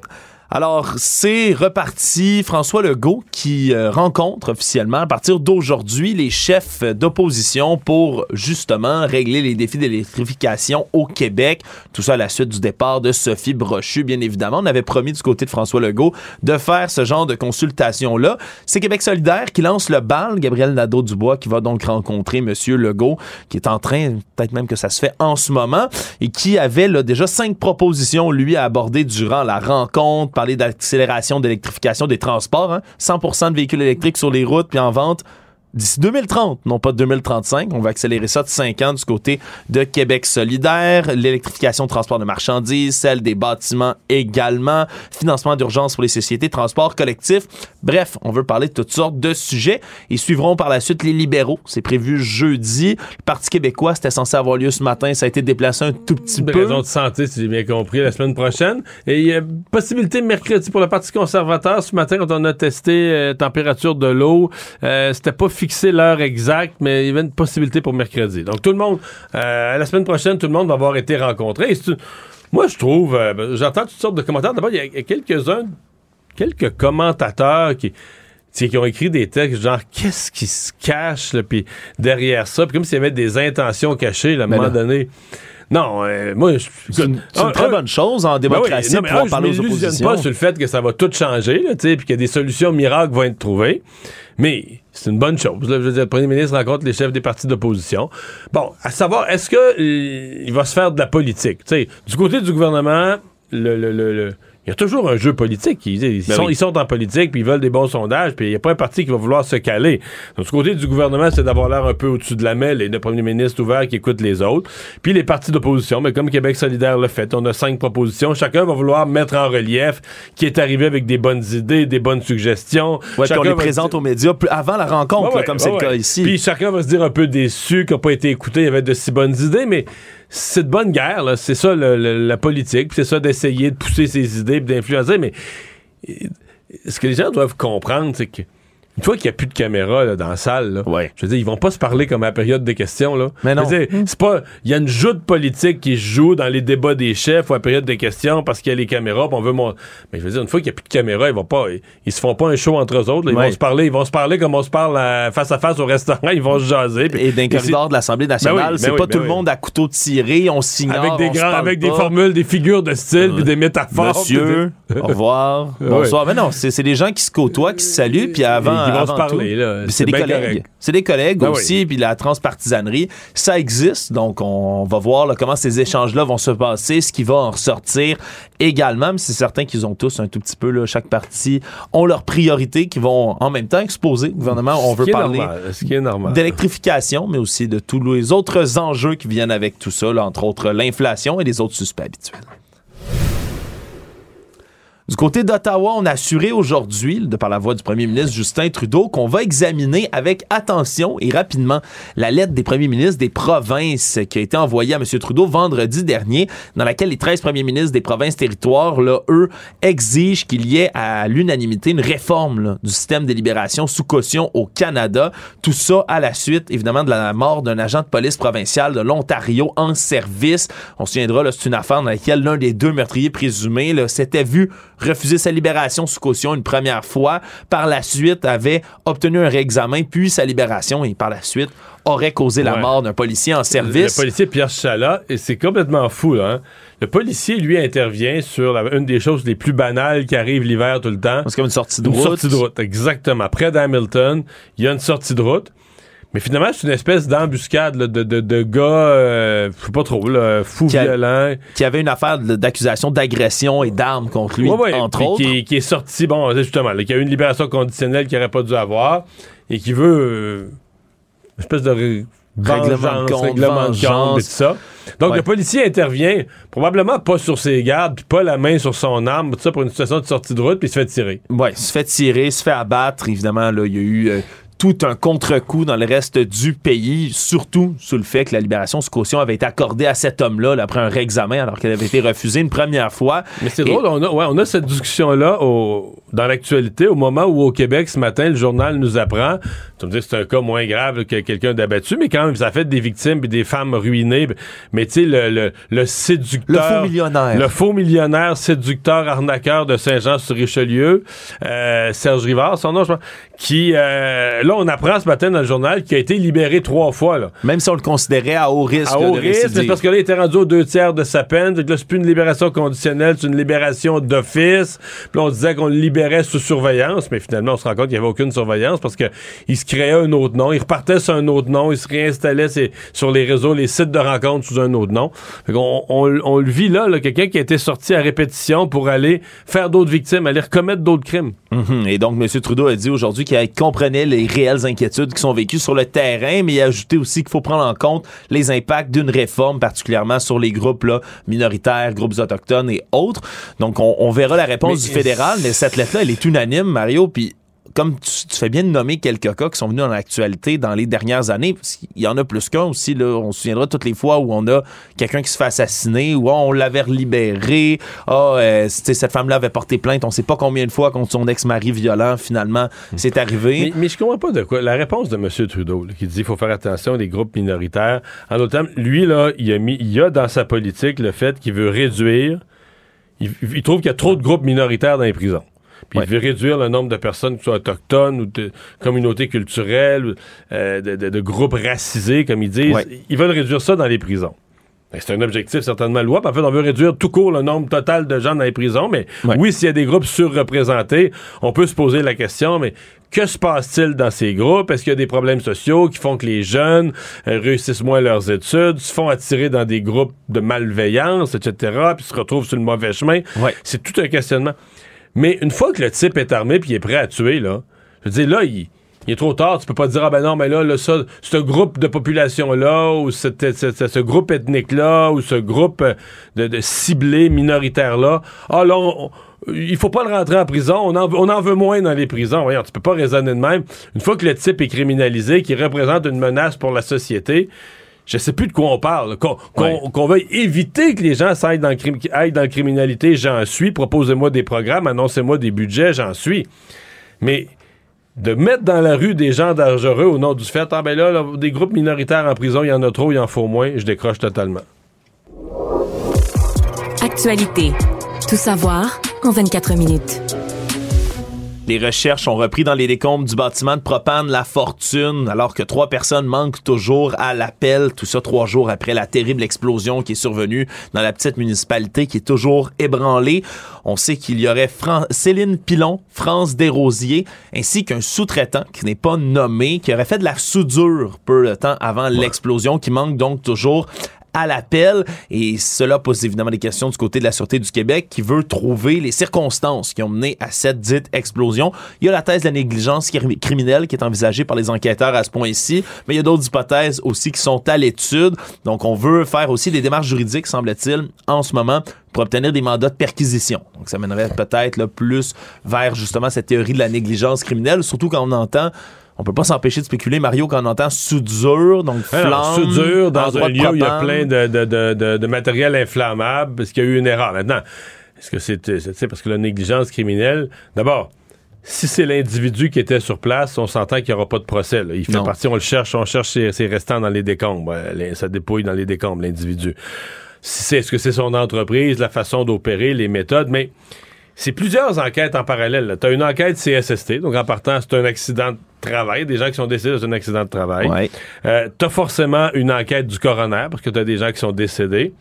Puis t'as en parallèle une enquête policière, parce que justement, les policiers, c'est leur devoir de vérifier est-ce que, dans les circonstances de l'événement liées à l'événement, est-ce qu'il pourrait y avoir un geste. On comprend, il n'y a pas de... Il ne semble pas y avoir d'hypothèse de geste criminel volontaire. Ouais. Mais euh, des négligences criminelles, négligences criminelles causant la mort, c'est quelque chose qu'on doit regarder. Ça veut pas dire qu'on qu'on a des raisons de croire qu'il y a ça, mais ça peut pas ne pas être regardé. là. Les policiers doivent regarder toutes les hypothèses dans un dossier comme celui-là, c'est certain. Oui, c'est certain. Puis comme tu le dis, mais l'enquête du coroner, elle peut pas vraiment prendre effet jusqu'à ce qu'on ait trouvé les corps ou ce qu'il en Non, reste malheureusement. Donc ça se poursuit là, en ce moment malgré la neige et les, les conditions là, qui, météo qui ont été quand même là, un peu plus difficiles pour ce genre de recherche.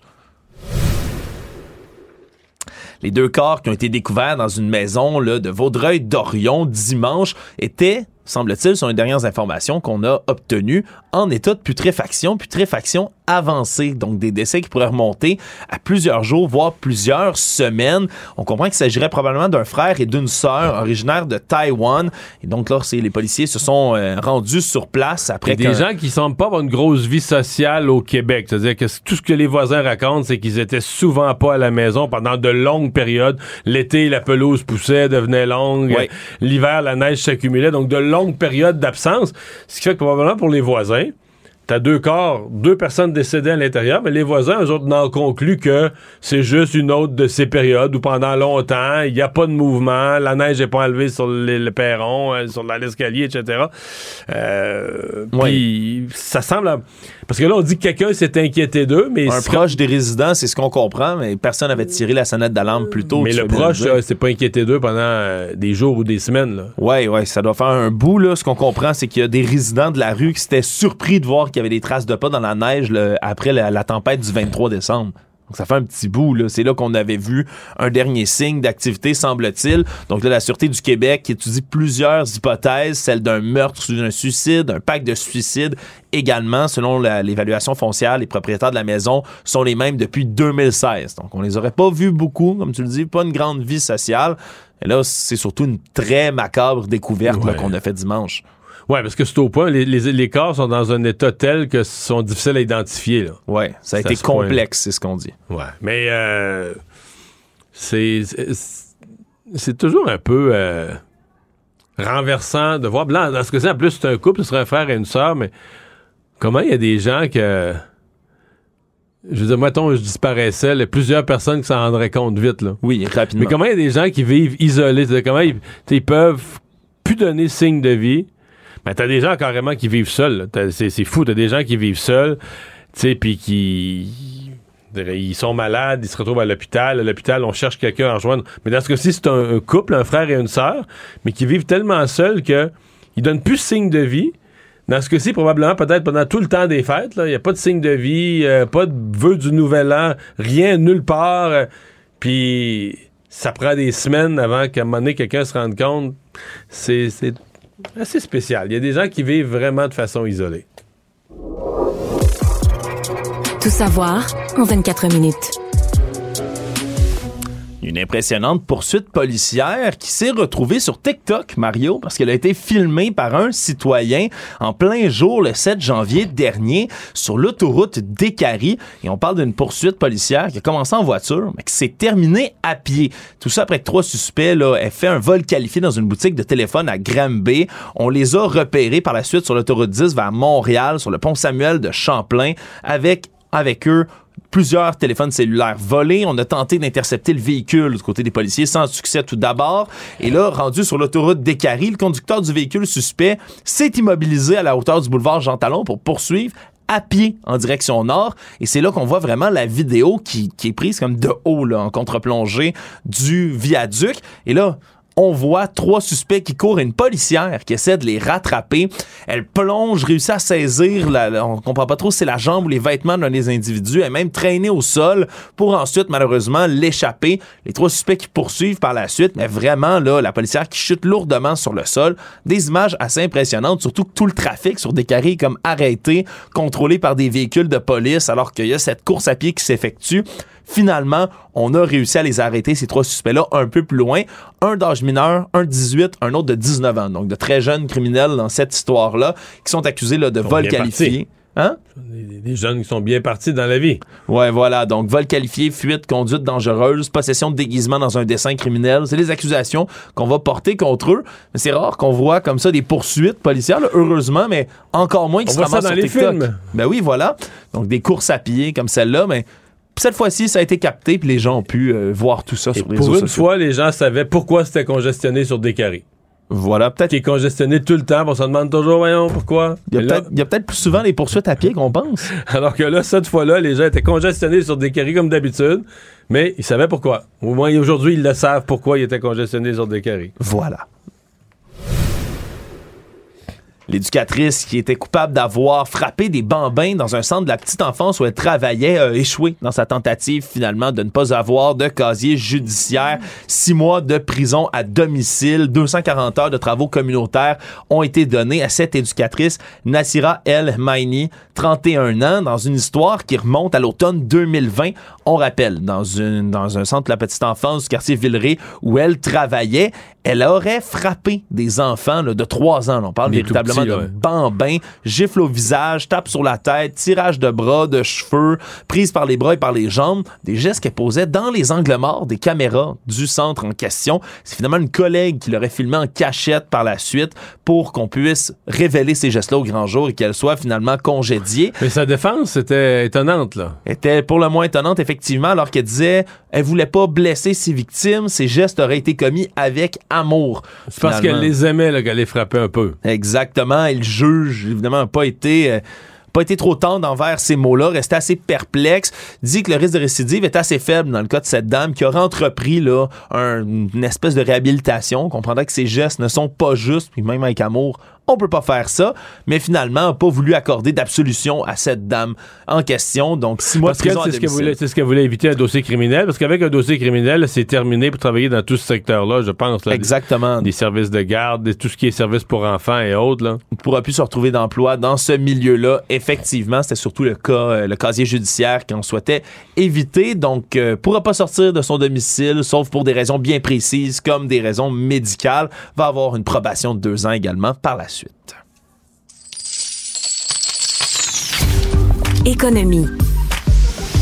C'est la fin pour l'usine de pain tranché Gadois à Napierville, à l'endroit où est née la boulangerie, malheureusement qui va fermer ses portes au cours des prochains mois. Faut comprendre que ça appartient désormais à la compagnie ontarienne Wonder Brand qui a euh, acheté tout ça de Weston, parce qu'au départ on avait la boulangerie en 1911 fondée par Wilfrid Gadois à cet endroit-là, vendue à Weston puis ensuite à Wonder Brand. Et malheureusement, là, la mauvaise nouvelle est tombée. Là, on ignore encore. Est-ce que c'est la fin du pain Gadois ou ils vont garder la marque qui est quand même populaire sur les tablettes puis ils vont la fabriquer ailleurs? C'est- Ouais, on- je pense que la marque Gadois va rester parce que d'autres activités de boulangerie ailleurs, là, on a des usines du côté de Wonder Brand, par exemple à Longueuil, à Gatineau, donc c'est pas la fin de la marque nécessairement, mais surtout cette boulangerie-là est de là depuis au-dessus de 100 ans, Mario. C'est vraiment la boulangerie historique qui était sur place, donc ça a quand même secoué là, des, des travailleurs du coin. C'est à la mi-avril qu'on va fermer donc les, les locaux de l'usine. On ignore pour l'instant exactement combien d'emplois pourraient être menacés ou terminés en raison de cette nouvelle, mais c'est bien malheureux, mais c'est la fin là, de cette aventure de La fin à époque.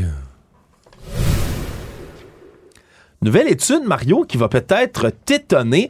Semble-t-il que les jeunes de la génération Z, hein, composée de jeunes qui sont nés entre la fin des années 90 et 2010, boivent 20 moins que la génération qui est venue juste avant celle-ci, selon un rapport de Brandenburg Research. Et ça a été confirmé par un autre rapport complet de l'Université australienne de la Nouvelle-Galles du Sud qui dit que c'est une tendance mondiale. Les 18 à 24 ans sont 44 moins nombreux à boire que les générations qui sont plus âgées. Donc, euh, on dit que d'une génération à une génération, donc les Z boivent moins que les Y, les Y boivent moins que les X, et les X boivent moins, boivent moins, mon Dieu, je m'en vais dans les virelangues, que les baby boomers, Mario. Donc, on a un déclin de l'industrie de l'alcool au travers du monde, à un point tel qu'on craint qu'il y a un ralentissement commercial mondial de l'alcool dans les prochaines années. C'est évalué en 2021. À combien d'argent, tu penses, dans le monde? euh, le- L'industrie de l'alcool Le est, commerce de euh, l'alcool mondial? On compte en trillions, là. Ouais, on est exactement là, en, en billi- en billions, 1,17 billion de dollars US. Quand même. C'est de l'argent, hein? Oui, quand même. Voilà. Es-tu étonné que les générations boivent moins maintenant? Ben, euh... Un peu. Ben oui et non. En fait, il faut toujours voir moins, euh, moins que quoi. Là. Tu sais, des fois, la génération précédente buvait vraiment beaucoup. Oui. Euh, moi, mais probablement qu'il y en a plus. Les, les- les jeunes sont, globalement sur ces questions-là plus responsables. Faudrait regarder, par exemple, euh, tu sais, qu'est-ce qui se prend d'autre, là? euh, C'est là- De cannabis, de wax, euh, de toutes sortes d'autres produits à la mode. Faudrait regarder la consommation dans son ensemble. C'est les suspects de l'étude, entre autres. On parle de l'inflation, du mode de vie plus sain, oui, mais aussi justement de consommation de la marijuana qui est à prix plus abordable qu'avant, puis dans plusieurs pays, qui s'est rendu légal aussi. Donc c'est un espèce de substitut. Donc c'est pas parce qu'on boit moins dans certaines générations qu'on est, euh, qu'on plus sage. bien populaire chez les jeunes, c'est euh, les wax pens. Ouais, c'est discret, ça s'emmène à l'école, fait pas vraiment de vapeur, tu peux le cacher partout. On peut comprendre que ça attire là, certains jeunes qui veulent, euh, qui veulent dans s'amuser. certaines écoles, je voyais des, un reportage que c'est difficile pour les jeunes d'aller à la salle. Ceux qui ont vraiment, ceux qui ont envie, là, point, juste un petit pipi entre deux cours, c'est difficile d'y aller parce que les, euh, les, les- les- les cubicules, les salles de bain, les salles de toilette sont utilisées par des gens qui fument de la wax, là, Entre leurs cours. qui vapotent de la wax.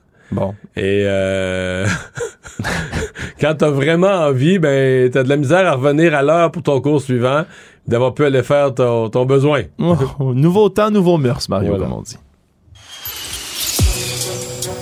Le monde. Une semaine après avoir acheté un système de défense antiaérien à l'Ukraine, voilà que le Canada ouvre les portes à l'envoi de chars d'assaut Léopard à Kiev pour les aider à combattre l'envahisseur russe.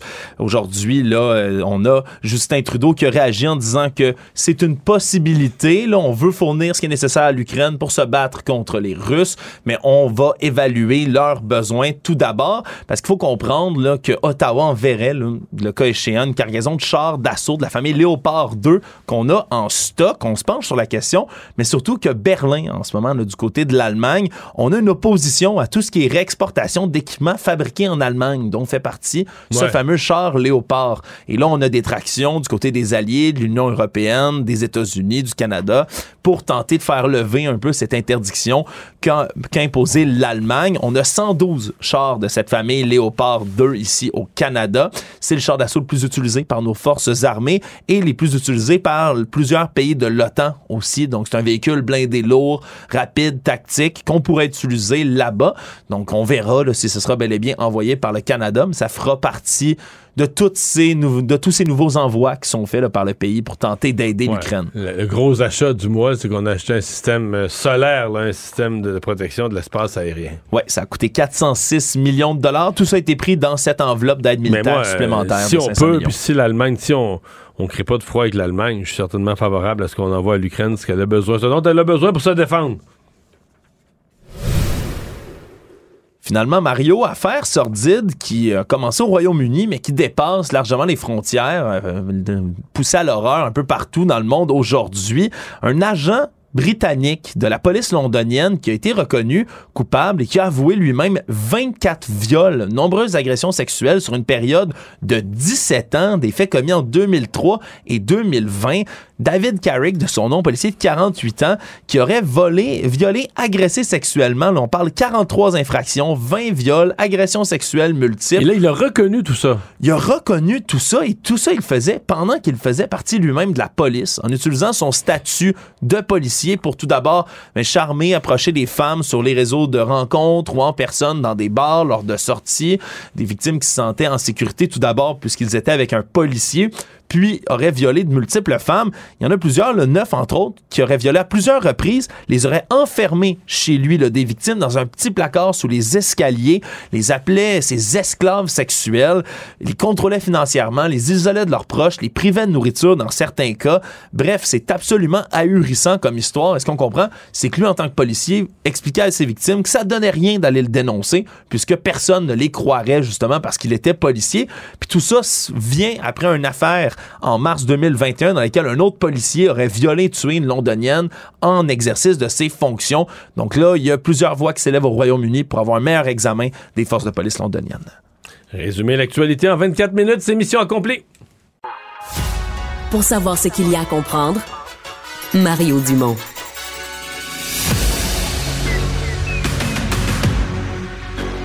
Emmanuel Latraverse. J'ai pas de problème philosophique avec ça. Mario Dumont. Est-ce que je peux me permettre une autre réflexion? La rencontre. Ça passe comme une lettre à la poste. Il se retrouve à enfoncer des portes ouvertes. là. La rencontre Latraverse Dumont. Bonjour Emmanuel. Bonjour. Alors, Pierre Poilièvre, qui est en tournée, dit-il, pour préparer sa rentrée parlementaire euh, et qui est en tournée au Québec euh, ces jours-ci. Oui, je pense que c'est un gros, euh, c'est un gros changement de cap qu'on est en train de voir de la part de Monsieur euh, Poiliev depuis le début de l'année. Déjà la semaine dernière, oh miracle, il a fait un point de presse dans le foyer des communes avec la presse parlementaire, un nid pour parler Il et il a pris des questions. Ouais, bien, on a fait un autre tout à l'heure, à Montréal. puis il s'est pas engueulé. Puis là, il est en tournée. Euh, je pense qu'il y a comme une prise de conscience chez les conservateurs que c'est beau rafler, là, la course à la direction, puis... Mais à un moment donné, les, les gens à l'extérieur des cercles militants euh, ont une image presque caricaturale de qui est Pierre Poilievre. Et comme il est quelqu'un de polarisant, ben c'est en train de devenir un frein euh, à la capacité du parti d'élargir ses appuis parce que les seules choses que les gens entendent M. Poiliev dire à la télé, c'est inflation, juste inflation. Euh, puis là, il y a le souvenir des camionneurs puis la crypto-monnaie, tu sais. Alors, malgré tous les efforts pour développer un discours plus large, plus nuancé, plus euh, empathique, je pense, comme politicien, mais il n'y a rien de ça qui transperce le mur euh, habituel des médias parce que euh, M. Poiliev, jusqu'ici, ne s'adresse qu'à ses partisans. Alors, c'est dans cet angle-là, je pense, qu'il faut voir cette tournée au Québec. Montréal, Québec, Trois-Rivières, où il y a vraiment un mélange. Tu sais, à Montréal, aujourd'hui, était dans un centre d'éducation aux adultes pour des gens qui ont des besoins spécialisés, autistes, autres. Euh, il a rencontré les, les chambres de commerce. À Québec, il va rencontrer un centre de violence contre les femmes, euh, puis des gens d'affaires. Donc, pour vraiment essayer de d'élargir, si on veut, euh, le spectre qui lui est connu. Ouais. Il reste que, mettons, aujourd'hui, dans son point de presse, tu dis il veut sortir de son message euh, un peu simpliste sur l'inflation, mais son adresse, pour moi, là, euh, aux, médias, c'était vraiment, puis elle était, était présentée en direct à LCN. C'était comme son heure, là, tu sais, pour parler direct aux gens, sans filtre. Il était vraiment là-dessus, puis je, me demande toujours, parce que je, je, je- je- prenais pour exemple Jean Charest. Là, maintenant, on se moquait de lui, on disait ça n'a pas de bon sens. il répète toujours les mêmes phrases. Ma priorité sur la. Là, je parle de Jean Charest en 2003, la première fois qu'il voulait se faire élire. Ma priorité, c'est la santé. Puis il répétait les mêmes phrases, puis des généralités. Puis ma priorité, c'est la santé. Puis à terme, ça a marché. Là, qu'est-ce, que, est-ce qu'il y a un ridicule à toujours répéter la même chose de la part de M. Poliev ou est-ce que à taper sur la même clou, on va on, on finit par Ben, marquer moi, des je points? pense qu'il a élargi ses clous en même temps. tu sais. Il y a l'inflation, il y a la crise du coût de la vie, il a parlé d'énergie verte aussi, il faut capitaliser sur les minéraux critiques. Euh, Ouais. Mais moi, j'en ai une pour toi. On, on va faire une petite gageure juste pour rigoler, OK. puis on, est pas- on jugera au mois de juin prochain. Tu sais comment on n'en peut plus d'entendre M. Trudeau nous parler de la classe moyenne et ceux qui veulent la joindre, tu sais? Depuis 2015, là, Ouais. c'est comme... OK. La mère monoparentale. Je te dis, il n'y a pas une fois qu'il prend la parole où il ne nous parle pas de la mère monoparentale. Mais est-ce que c'est sa clé pour aller chercher le vote des dans femmes? le lait de ses enfants, qui n'est pas capable de boucler son budget, la mère monoparentale. Pour aller chercher le vote des femmes, c'est peut-être pas fou. Parce que tu vas chercher. Ben tu, tu crées un intérêt sur les, chez les mères monoparentales, mais toutes les femmes, je pense, sont solidaires ou sensibles au sort de la femme qui doit se débrouiller toute seule avec les Mais enfants. de un, puis de deux, ça montre que malgré son image, tu sais, qui est quand même très froide, très euh, euh, vindicative, là, euh, je pense que le but, c'est de montrer qu'il est quelqu'un qui a un, un cœur, qui se préoccupe euh, du sort des petites gens, du sort du monde qui en arrache dans la vie. Là. Et c'est comme si cette, cette idée de la mère monoparentale qui n'est pas capable de s'occuper de ses enfants, qui n'est pas capable de les nourrir, qui est... Mais là, là, c'est en train de devenir l'espèce de son, son argumentaire euh, de base. Là. Donc, à Mais cause de l'inflation, il faut qu'elle mette du lait, de l'eau dans le lait Mais c'est pas gros ça, ça je t'arrête là-dessus. C'est pas gros. Moi, je l'entends, puis à chaque fois je viens comme mal, je me dis, ouais, c'est sûrement que c'est arrivé, qu'il y en a une ou deux qui l'ont fait, mais est-ce que c'est généralisé, sérieusement, Emmanuel, est-ce que c'est généralisé au Canada que des mères de famille rajoutent de l'eau dans le lait parce qu'ils sont trop, trop cassés? Je sais pas, mais c'est un de ses défauts aussi. Au, au Canada anglais, ça fait des semaines, puis il y aurait toute une chronique à écrire là-dessus. Non, mais il s'est planté avec l'histoire d'un gars qui a raconté une histoire de mariage à Le Cuba. gars du mariage! Le gars du mariage à Cuba. Puis qui avait pas son passeport. Puis finalement, les médias au Canada anglais sont maintenant convaincus que le gars existe pas, que, que Poliev a inventé une histoire. Mais non, mais Mario, il prétend avoir rencontré un gars à l'aéroport. Le gars est à l'aéroport, pas de passeport, puis il espérait avoir son passeport à l'aéroport. Il s'en va se marier Là, à Cuba, donc là, son mariage. Puis sa, sa conjointe est déjà rendue à Cuba pour le mariage, mais là, lui les peut. invités, Hein? la conjointe, les invités sont à Cuba, puis il a manqué son mariage. Parce qu'il n'a pas eu son passeport, puis c'est de la faute à Justin Trudeau. Mario, si t'es supposé te marier euh, samedi, là, puis que rendu à jeudi, tu l'as pas ton passeport, là, t'entends-tu que... Alors, c'est ça un peu le défaut, c'est qu'il est tellement carré, il en beurre tellement épais qu'à un moment donné, c'est comme plus crédible. Alors, il y a Ouais. tout un, un effort, je pense, chez lui pour euh, euh, recentrer son message, puis apprendre aussi à affronter les médias, puis à se faire poser des questions qu'il n'aime pas, tu sais. Ouais. Comme aujourd'hui, il s'est fait demander le fait qu'il était populaire, il s'est fait poser des questions sur cette chronique de Chantal Hébert ce matin à l'effet que sais, au Canada anglais, euh, les conservateurs voient Éric Girard dans leur soupe, là, tu sais, comme euh, la recrue qui va changer le monde. Puis, puis il faut qu'ils apprennent à, à affronter ça. Puis donc, je pense que puis il n'y a pas beaucoup de temps pour le faire. Parce que déjà, les gens ont une image caricaturale de lui. Puis ça va prendre. Il reste pas beaucoup de temps avant que le jello Ouais. de cette image-là prenne, là, tu sais. Emmanuel- Alors, je pense que ça va être des mois assez cruciaux pour lui. On va suivre ça. Il nous reste une minute et demie. Je veux que tu me parles des fonctionnaires fédéraux. Euh, Sont-ils victimes aujourd'hui d'un des gestes les plus sans cœur qu'un gouvernement ait jamais posé? On leur demande de revenir au travail en présentiel. Mario, ça fait un an que la fonction publique au Québec est de retour au travail en présentiel. Puis même au Québec. Là, moi, je me fie au, je me fie au syndicat. Non, non, je me fie au syndicat de la fonction publique fédérale qui crie à l'injustice, au geste de Mario. dictature. Mario, même au Québec, où on n'a pas des syndicats qui sont des, des carpettes, là. T'as-tu entendu ça, là, quand ils ont rappelé les fonctionnaires au travail en mars dernier? Non. À un moment donné, là, on va se calmer. Tout le monde. Mais il y a un double problème que ça pose au Canada anglais, cependant. C'est la question des services de garde. Quand les parents sont en télétravail, ils ont sorti leurs enfants des services de garde qui sont non subventionnés dans la plupart des provinces jusqu'à tout récemment. Et donc, là, il y a un sérieux problème, je pense, de logistique pour beaucoup de familles.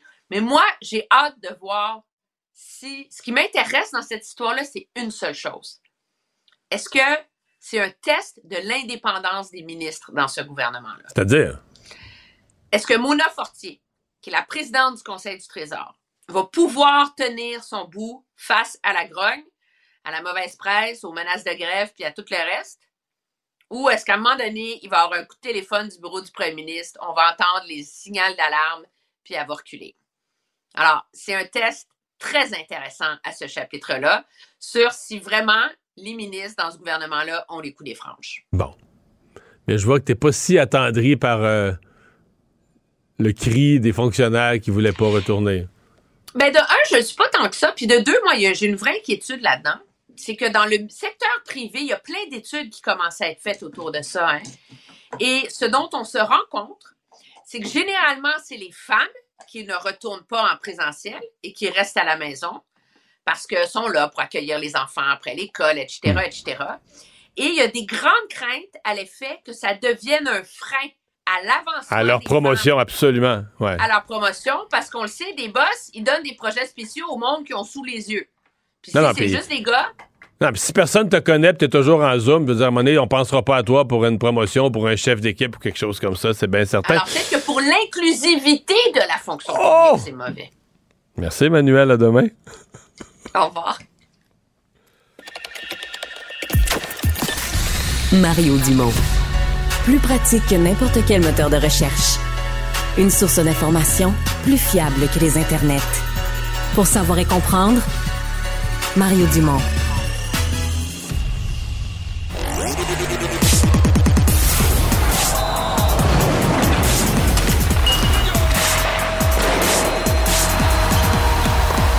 Jean-François Barry, un chroniqueur pas comme les autres. Mais quelle fin de semaine de sport, cinq matchs de football euh, de la NFL, les Wildcards et le Canadien qui jouait deux fois à New York. Euh, Est-ce qu'on parle de la fin de semaine Samuel Montembeau? Ben, vraiment. Vraiment, Samuel Montembeau a été étincelant. Euh, Il a accordé quoi, trois buts sur si- 80 lancés, quelque chose du genre? Euh, exactement. Attends un petit peu, je l'avais euh, la, la- la- statistique. Trois buts sur euh, 78 lancés. Quand même. Ah oui, mais écoute, son, son pourcentage d'arrêt, là, c'est phénoménal. Donc, contre les Rangers hier, 974. Contre les Islanders, samedi, 947. Puis on peut remonter plus loin, là, parce que jeudi, c'était lui aussi contre les Prédateurs de Nashville à 929. Il a arrêté 39 sur 42. Et son autre départ juste avant contre euh, Seattle, 925, 37 arrêts sur 40 lancés. Fait que ça, c'est deux victoires, deux très- défaites, là, mais malgré tout, euh, pour le gardien, c'est une performance. Il, il est en feu, là, présentement. Lui a rien à se reprocher. Puis là, ben, je me, ce que je me demande, c'est est-ce que le fait de savoir qu'il y a le filet, tu sais, qu'il y avait le filet, là, les trois, quatre prochaines games, c'est à toi, là, c'est parce qu'avec la blessure d'Allen, il savait que ça allait être à lui. Euh, est-ce que ça y a donné confiance? Est-ce que ça y a donné un, un élan? Puis est-ce Ben, qu'après si ça, là, ouais. C'est Parce que l'impression que ça pourrait donner, c'est qu'Allen, quand tu lui dis t'es le gardien numéro un, il est un peu moins bon. Il casse. Alors que Montembeau, quand tu lui dis t'es le gardien numéro un, il monte son jeu d'un cran. C'est un petit peu ça l'impression que ça nous donne. Mais moi, j'ai toujours trouvé, puis je t'en ai déjà parlé, au début de l'année, il y avait de bonnes performances, puis on le ramenait une fois aux 10 jours. C'était trois départs pour Allen, un départ pour Montembeau. Fait que les, games, des fois, les semaines qui avaient trois matchs seulement, ils il étaient pas là de la semaine. Je trouve que c'est difficile pour un gardien d'avoir, du rythme. Puis je trouvais pas qu'il y avait des, performances qui justifiaient ça. Bon, on avait décidé qu'on y allait avec Allen, puis c'est bien correct. Mais Allen n'a jamais été capable de prendre une grande charge de travail. Puis à un moment donné, mais il est revenu le Allen qu'on connaît. Il a commencé à décliner. Les blessures sont arrivées. Euh, mais là, moi, je- je souhaite que le jour où Allen revient, faut que ça soit minimum 50-50. Et pourquoi pas aller voir ce que Montembeau a dans le, dans le ventre comme numéro un? Je pense pas que ça peut être un gardien numéro un pour une équipe qui aspire à la, Coupe Stanley. Mais est-ce que ça peut devenir le gardien numéro un du Canadien pour deux ans, le temps qu'on est en reconstruction, deux, trois ans, le temps qu'on se trouve un, gardien d'avenir? Moi, je me dis, euh, on l'essaie. Allen, on sait ce qu'il va donner de toute façon. Allen, c'est Allen, là, il changera pas rendu à l'âge qu'il est rendu. là. Euh, et euh, ben Caulfield, qui, si tu fais une règle de toi, a mis ses 25 buts à mi-saison, euh, ça fait combien? C'est une saison 26, tot- là. Là, mais 26, mais là, on a dépassé la mi-saison. Il y avait 25 à mi-saison, il a fait un 26e hier. Ça fait combien sur une saison régulière, sur une saison totale, ça? Hey, ça fait 50. Pour vrai, là, le Canadien, n'aura pas grand-chose à se mettre sous la dent. Suivre la course Connor Bedard d'ici la fin de l'année. Et imagine si, avec, euh, je sais pas moi, 15 games à jouer, euh, euh, Caulfield est à 40 buts. Il en manque 10 dans les 15 derniers matchs. On sait que c'est un gars qui peut en marquer deux vite fait. Ça ferait toute une course à suivre. On n'a pas eu ça depuis vraiment, vraiment longtemps. Depuis Stéphane Richer, ça serait vraiment, vraiment excitant. Moi, je le croise les doigts et s'il le fait pas cette année, il va finir par le faire parce qu'il est explosif. euh, il est capable de marquer de partout. Là, Mais c'est qui le dernier marqueur de 50 buts du Canadien? C'est Stéphane Richer? Ça remonte Stéphane Richer. Eh, on remonte loin. Stéphane Richer. on remonte loin. Ça remonte loin, hein? Le dernier Imagine 40 si on avait buts. cette course-là. le dernier 40 buts, c'est Kovalev dans Fous. euh, on remonte loin aussi, là. Il fait Ben, longtemps écoute, que le pas Canadien n'a la pas eu un joueur dans, le, dans les hauts. Je sais que Pacioretty, là, c'est pas rendu à 40. Il a fait un 38 ou un 39, mais il s'est jamais rendu à 40. Ouais. Ça, je suis sûr de ça. Exact. Ouais. Mais euh, pe- peut-être euh, Kovalev ou euh, Danfous, mais je veux dire, ça fait longtemps. Puis Eh, 50 oui. buts, c'est une marque. euh, puis, tu sais, là, cette année, tout est concentré sur lui. Imagine quand il va avoir un peu d'éléments autour de lui, puis que la défensive adverse va être obligée de regarder à gauche puis à droite, il va en marquer en tabarouette. Fait Il va finir par les faire, ces 50, mais ça serait bien le fun que ça arrive cette année. Évidemment, il faut pas qu'il y ait de blessures, puis il faut que Suzuki continue d'être un solide passeur.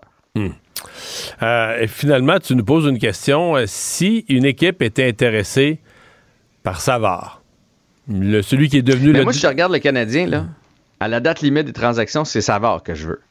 Tu sais, un vétéran défenseur qui a Tu veux pas gagné la Hoffman? coupe, c'est sûr que c'est lui. Tu veux pas Dadonov? si tu t'en vas, tu te bâtis une équipe pour la Coupe Stanley, tu vas chercher Hoffman, Dadonov, euh, non? Ouais, Oh, je vais y penser. mais tu sais, moi, moi, David Savard, je toucherais pas à ça. Je pense que c'est un vraiment un bon vétéran pour euh, les plus jeunes. Il aime jouer le rôle de grand frère. C'est peut-être plate pour lui. Peut-être que lui aimerait ça, là, aller jouer pour une équipe qui pourrait gagner la coupe. Mais je garde euh, Savard et je laisse partir Edmondson. Ah, Edmondson a eu des pou- plusieurs blessures au dos en plus de ça. On sait jamais quand est-ce que ça va revenir. Bref, je chipperai Edmondson. Pas que je l'aime pas, mais on, on reconstruit puis je garderai euh, Savard. Bon, il nous reste une minute euh, et quelques secondes pour parler de On parle-tu de NFL. ce soir? Mais, euh, de, de quoi? De ce On soir? de ce soir de la NFL? Ben, il reste un match parce que les wildcards cette année, c'est six matchs et il en reste un ce soir. Tom Brady contre euh, Dallas, contre les Cowboys de Dallas. Hey, tu sais que les Cowboys ont autant de victoires dans leur histoire en série que Brady en a à lui seul. Ouais.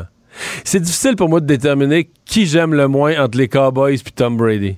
C'est vrai? Ah, moi, c'est Tom Brady. Moi, j'y vais pour les Cowboys ce soir. Je m'in- je m'installe devant le téléviseur. Ah, parce que t'es puis écœuré de Brady? Ah, écœuré, Ouais, là, t'as pas idée. Les Cowboys, c'est des rivaux de division des Eagles. Moi, je pense que je vais prendre pour Brady exceptionnellement ce soir. Je suis à mon corps défendant. Mais tu sais qu'il est, il est pas favori là, ce soir, même s'ils sont à domicile, les, euh, les Non, Buccaneers. ont, ils ont eu une saison terrible. Tampa Bay, c'est une joke qui font les séries. Là, pour vrai, c'est parce que dans une division tellement faible. pis ça, mais ça n'a pas de bon sens qu'ils font une série. Là, avec une Donc, saison les- misérable.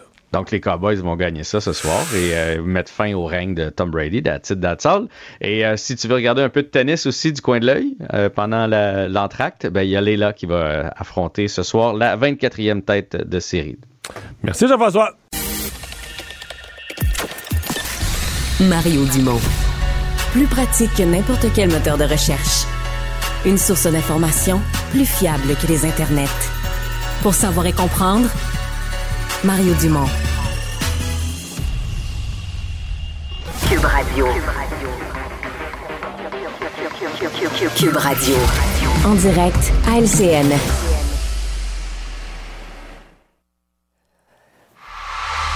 Politique aujourd'hui, Mario et Paul qui sont avec nous.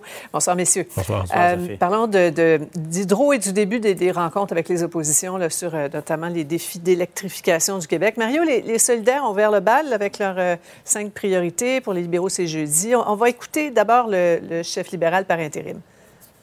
Je tiens à saluer euh, cette demande de rencontre-là. Je pense que c'est fait de bonne foi. Maintenant, on jugera l'arbre à ses fruits et on espère bien que cette rencontre-là aura des suites tangibles, notamment en récupérant euh, certaines de nos propositions que nous lui euh, réitérerons à ce moment-là. Oui, il faut que ça donne quelque chose de, concret pour eux. Mario, c'est une nouvelle façon de faire, les, des consultations formelles comme ça, en début de mandat avec les oppositions? C'est assez rare. Euh, moi, j'ai pas souvenir d'avoir vécu de choses euh, semblables quand j'étais moi-même dans l'opposition. Et je pense que Marc Tanguay euh, reçoit ça de la bonne façon. Il faut partir de l'idée que c'est fait de bonne foi. Puis, quand on dit de bonne foi, ça veut pas dire chacun des partis d'opposition va y arriver, va faire un peu de politique, va rendre public ses propositions. Écoute, on est en politique, on pousse ses idées, on fait avancer ses idées. Mais moi, je trouve que tout ça est, euh, tout ça est très sain, tout ça est très correct. Euh, un effort, disons, d'ouverture de la part de François Legault que les autres doivent accueillir, sans se je sans s'illusionner, François Legault demeure le boss, c'est lui qui va décider à la fin. Mais tu sais, faut, faut que les gens se mettent à l'esprit quand on les regarde, nous, soit dans les débats des chefs ou à la période de questions, tu sais, il y a une espèce de joute oratoire parce que les caméras sont là. Mais quand les caméras disparaissent, là, sont tout seuls, sont tout seuls dans un bureau, ils se font pas une joute oratoire avec des figures de style, des métaphores, là, ils se parlent comme on se parle dans la vie, tu sais. Et, et- et moi, je trouve ça très correct, là. Les, libéraux qui veulent une, grande, grande discussion nationale, en même temps, ils vont, ils vont pas se contenter de quelques échanges de points de vue. Sûrement pas, euh, Sophie, mais je renchéris un peu sur ce que Mario disait. C'est pas dans, nos us et coutumes, c'est pas dans nos traditions de voir euh, ce genre de, consultation, surtout venant d'un premier ministre qui a, une majorité écrasante à, l'Assemblée nationale. On verra ce que ça donnera euh, éventuellement. En même temps, pour les partis d'opposition, c'est quand même agréable. J'ai l'impression que un peu tout le monde tire quelques leçons de la dernière campagne électorale, entre autres celle-ci, le ton le ton, la- l'attitude, l'approche euh, traditionnellement conflictuelle entre les partis euh, politiques, euh, ce qui explique, à mon avis, en partie la remontée de, de Paul Saint-Pierre Plamondon, justement, qui, qui détonnait par rapport aux autres au cours de la campagne. On verra ce que ça va donner. Mais évidemment, le, le grand virage énergétique, et le- la- c'est l'avenir du Québec, le, cœur, de, Mhm. si on veut, du développement pour le Québec. Ultimement, ça va revenir sur le bureau du, du premier ministre. Mhm. On dit souvent que le rôle d'Hydro-Québec, c'est de fournir des mégawatts et c'est au gouvernement de décider comment les utiliser. Mais c'est un peu la même chose probablement avec les partis d'opposition. Ouais. Bien, maintenant, le, le jour est arrivé. hein. on, on disait un petit peu en début de bulletin la blague, là, terminer les journées en pyjama, là, mais les, les fonctionnaires de, de Gatineau et Ottawa devront retourner au bureau là, au moins deux ou trois jours par semaine. Bon, on, on le voit, Mario, il y a de, il y a de la résistance, là, beaucoup, beaucoup du côté syndical. Je, je vais être bref. Là, moi, je suis assez étonné par ça, sincèrement. Euh, le retour progressif au travail, en gardant le télétravail comme une, une nouvelle réalité qui s'est installée là, pour des journées ici et là, puis on le voit, là, c'est vendredi passé, là, un vendredi qu'une tempête est annoncée, là, pas grand monde sur les routes. Le télétravail est un outil de plus pour les employeurs. Une fois que tu as dit ça, dire qu'on demande progressivement aux gens de revenir au bureau. Écoutez, la pandémie est finie. Le fédéral fait ce qu'ont fait les compagnies privées. Le fédéral fait ce qu'a fait le gouvernement du Québec depuis déjà plusieurs mois. Alors que, que les syndicats en fassent un scandale, sérieusement, je décroche totalement. Là. Ouais. Puis, Paul, il y a des avantages pour toute la, la vie économique du, du centre-ville. C'est la même chose à, à Montréal. Ça veut dire réorganiser ses horaires, repenser ses, ses habitudes, forcément, pour Oui, mais ça, ça veut dire aussi, Sophie, bienvenue en 2023 à tous les fonctionnaires euh, fédéraux qui, nous écoutent, parce que dans, dans le privé, euh, tout ça, ce phénomène-là est, est déjà non seulement en cours, mais la plupart du temps, euh, tout le monde est revenu au travail. La formule hybride, effectivement, ça, ça- ça permet à tout le monde de, de concilier ceci avec cela. Mais dans le cas de la, la fonction publique fédérale, on verra parce que, euh, disons que la fonction publique euh, euh, du gouvernement canadien, c'est pas particulièrement illustré par son brio et son efficacité au cours des, des, des récentes années. Passeport Canada, Immigration Canada. Donc, euh, j'ai hâte de, de voir, parce qu'au plan scientifique, on va regarder l'impact de ça éventuellement en termes de, de gestion de ressources humaines, Ouais. si ça va un peu, autant soit peu améliorer les services à la population. Mhm. Maintenant, point de presse de Pierre euh, Poilièvre aujourd'hui, chef conservateur là, qui ne fait pas de miracle euh, au Québec. Là, il y a un sondage là, qu'on- que vous avez présenté à votre émission euh, au Mhm. bilan, Paul, qui nous montre à quel point euh, il n'y a pas de lune de miel avec les Québécois. Vous voyez ça, perception défavorable ou très défavorable au Québec, c'est 63% On écoute un court extrait de son point de presse aujourd'hui qu'il a donné à Montréal. Ah, évidemment, les Canadiens sont en train de souffrir. On a un taux d'inflation euh, parmi les plus élevés depuis 40 ans. Euh, les mères monoparentales doivent mettre de l'eau dans le lait de leurs enfants à cause de l'augmentation dans le coût de l'é- d'épicerie. Bon, alors, Mario, il n'y a rien de très nouveau dans, les messages. Ça tourne beaucoup autour de, l'inflation, des problèmes économiques de la classe moyenne. Rien, rien de neuf là-dedans. là. Non, Martel, le, le même message. Mais là, ça, si on pense que ça marche pas, souvenons-nous de l'élection de Jean Charest en 2003. Est-ce qu'il a répété pendant six mois, huit mois, neuf mois, dix mois, ma priorité, c'est la santé, puis à un moment donné, tout le monde le savait. Donc, tu sais, marteler le même message, euh, on peut voir que ça marche. Mais ce que je note surtout, au-delà, bon, d'abord, il a fait un point de presse, il a rencontré la presse. On est dans une tournée beaucoup plus traditionnelle. Rencontrer des groupes sociaux, les chambres de commerce, des, Donner des entrevues. des- donner des entrevues, euh, point de presse. Donc, euh, monsieur, euh, c'est comme si c'est un peu euh, le virage, là. Les réseaux sociaux, ça a fait un bout. Les réseaux sociaux, ça a permis de battre Jean Charest dans un membership conservateur, donc dans, dans un, cercle, un cercle fermé que sont les membres conservateurs. Les réseaux sociaux qui l'utilisent très efficacement, ça a permis un run de marée. Mais là, faut qu'il aille en tournée, il faut qu'il aille à la rencontre des gens, faut qu'il aille travailler sur son message, son image, parler et écouter, parce que les tournées, c'est pas juste se faire entendre son message, c'est aussi écouter ce que les gens ont à dire. Ouais. Et, et Paul, on, on apprend qu'il est apparemment à la recherche de gros noms au Québec, là, mais bon, est-ce qu'il y a, cela dit, quelque chose dans ce qu'il offre aux Québécois là, qui touche directement le Québec, là, une sorte de clé là, pour ouvrir le cœur des Québécois? Ben, il est tôt encore pour répondre à cette question-là, Sophie. Mais chose certaine, euh, on commence à comprendre un peu plus euh, le personnage et, euh, bon, appelons ça la doctrine Poilièvre, Mhm. contrairement à, à M. O'Toole, à M. Scheer, à M. Harper, qui avait une sorte de, de plan pour le Québec. De toute évidence, euh, M. euh, Poilièvre euh, n'entend pas adapter, si on veut, une partie de son programme spécifiquement aux besoins du Québec. Donc, son approche est plus générale, sauf peut-être l'histoire des facilités des barrages hydroélectriques, jusqu'à preuve du contraire. Mais là, la, la question est la, la recette, Mario le disait, la recette qui a permis à M. Poilièvre de, de devenir de manière spectaculaire chef du Parti conservateur. Pour le moment, en tout cas, ça semble pas être la- les bons ingrédients pour devenir premier ministre du Canada. En tout cas, s'il n'en tient qu'au Québec. Maintenant, on verra s'il va euh, s'adapter comme tel. Euh, Une chose est certaine, quand on regarde la carrière de M. Poilievre, il y a un constat qu'on on doit avoir à l'esprit. Il ne faut jamais le mésestimer. Ceux qui l'ont fait euh, s'en mordent les doigts aujourd'hui. En effet. Merci beaucoup, messieurs. Au revoir. Au revoir. Or, euh, voilà, c'est ça qui complète euh, l'émission de ce lundi, de ce début de semaine. On se donne rendez-vous demain à 15h30. C'est Guillaume Lavoie qui s'en vient. Cube Radio.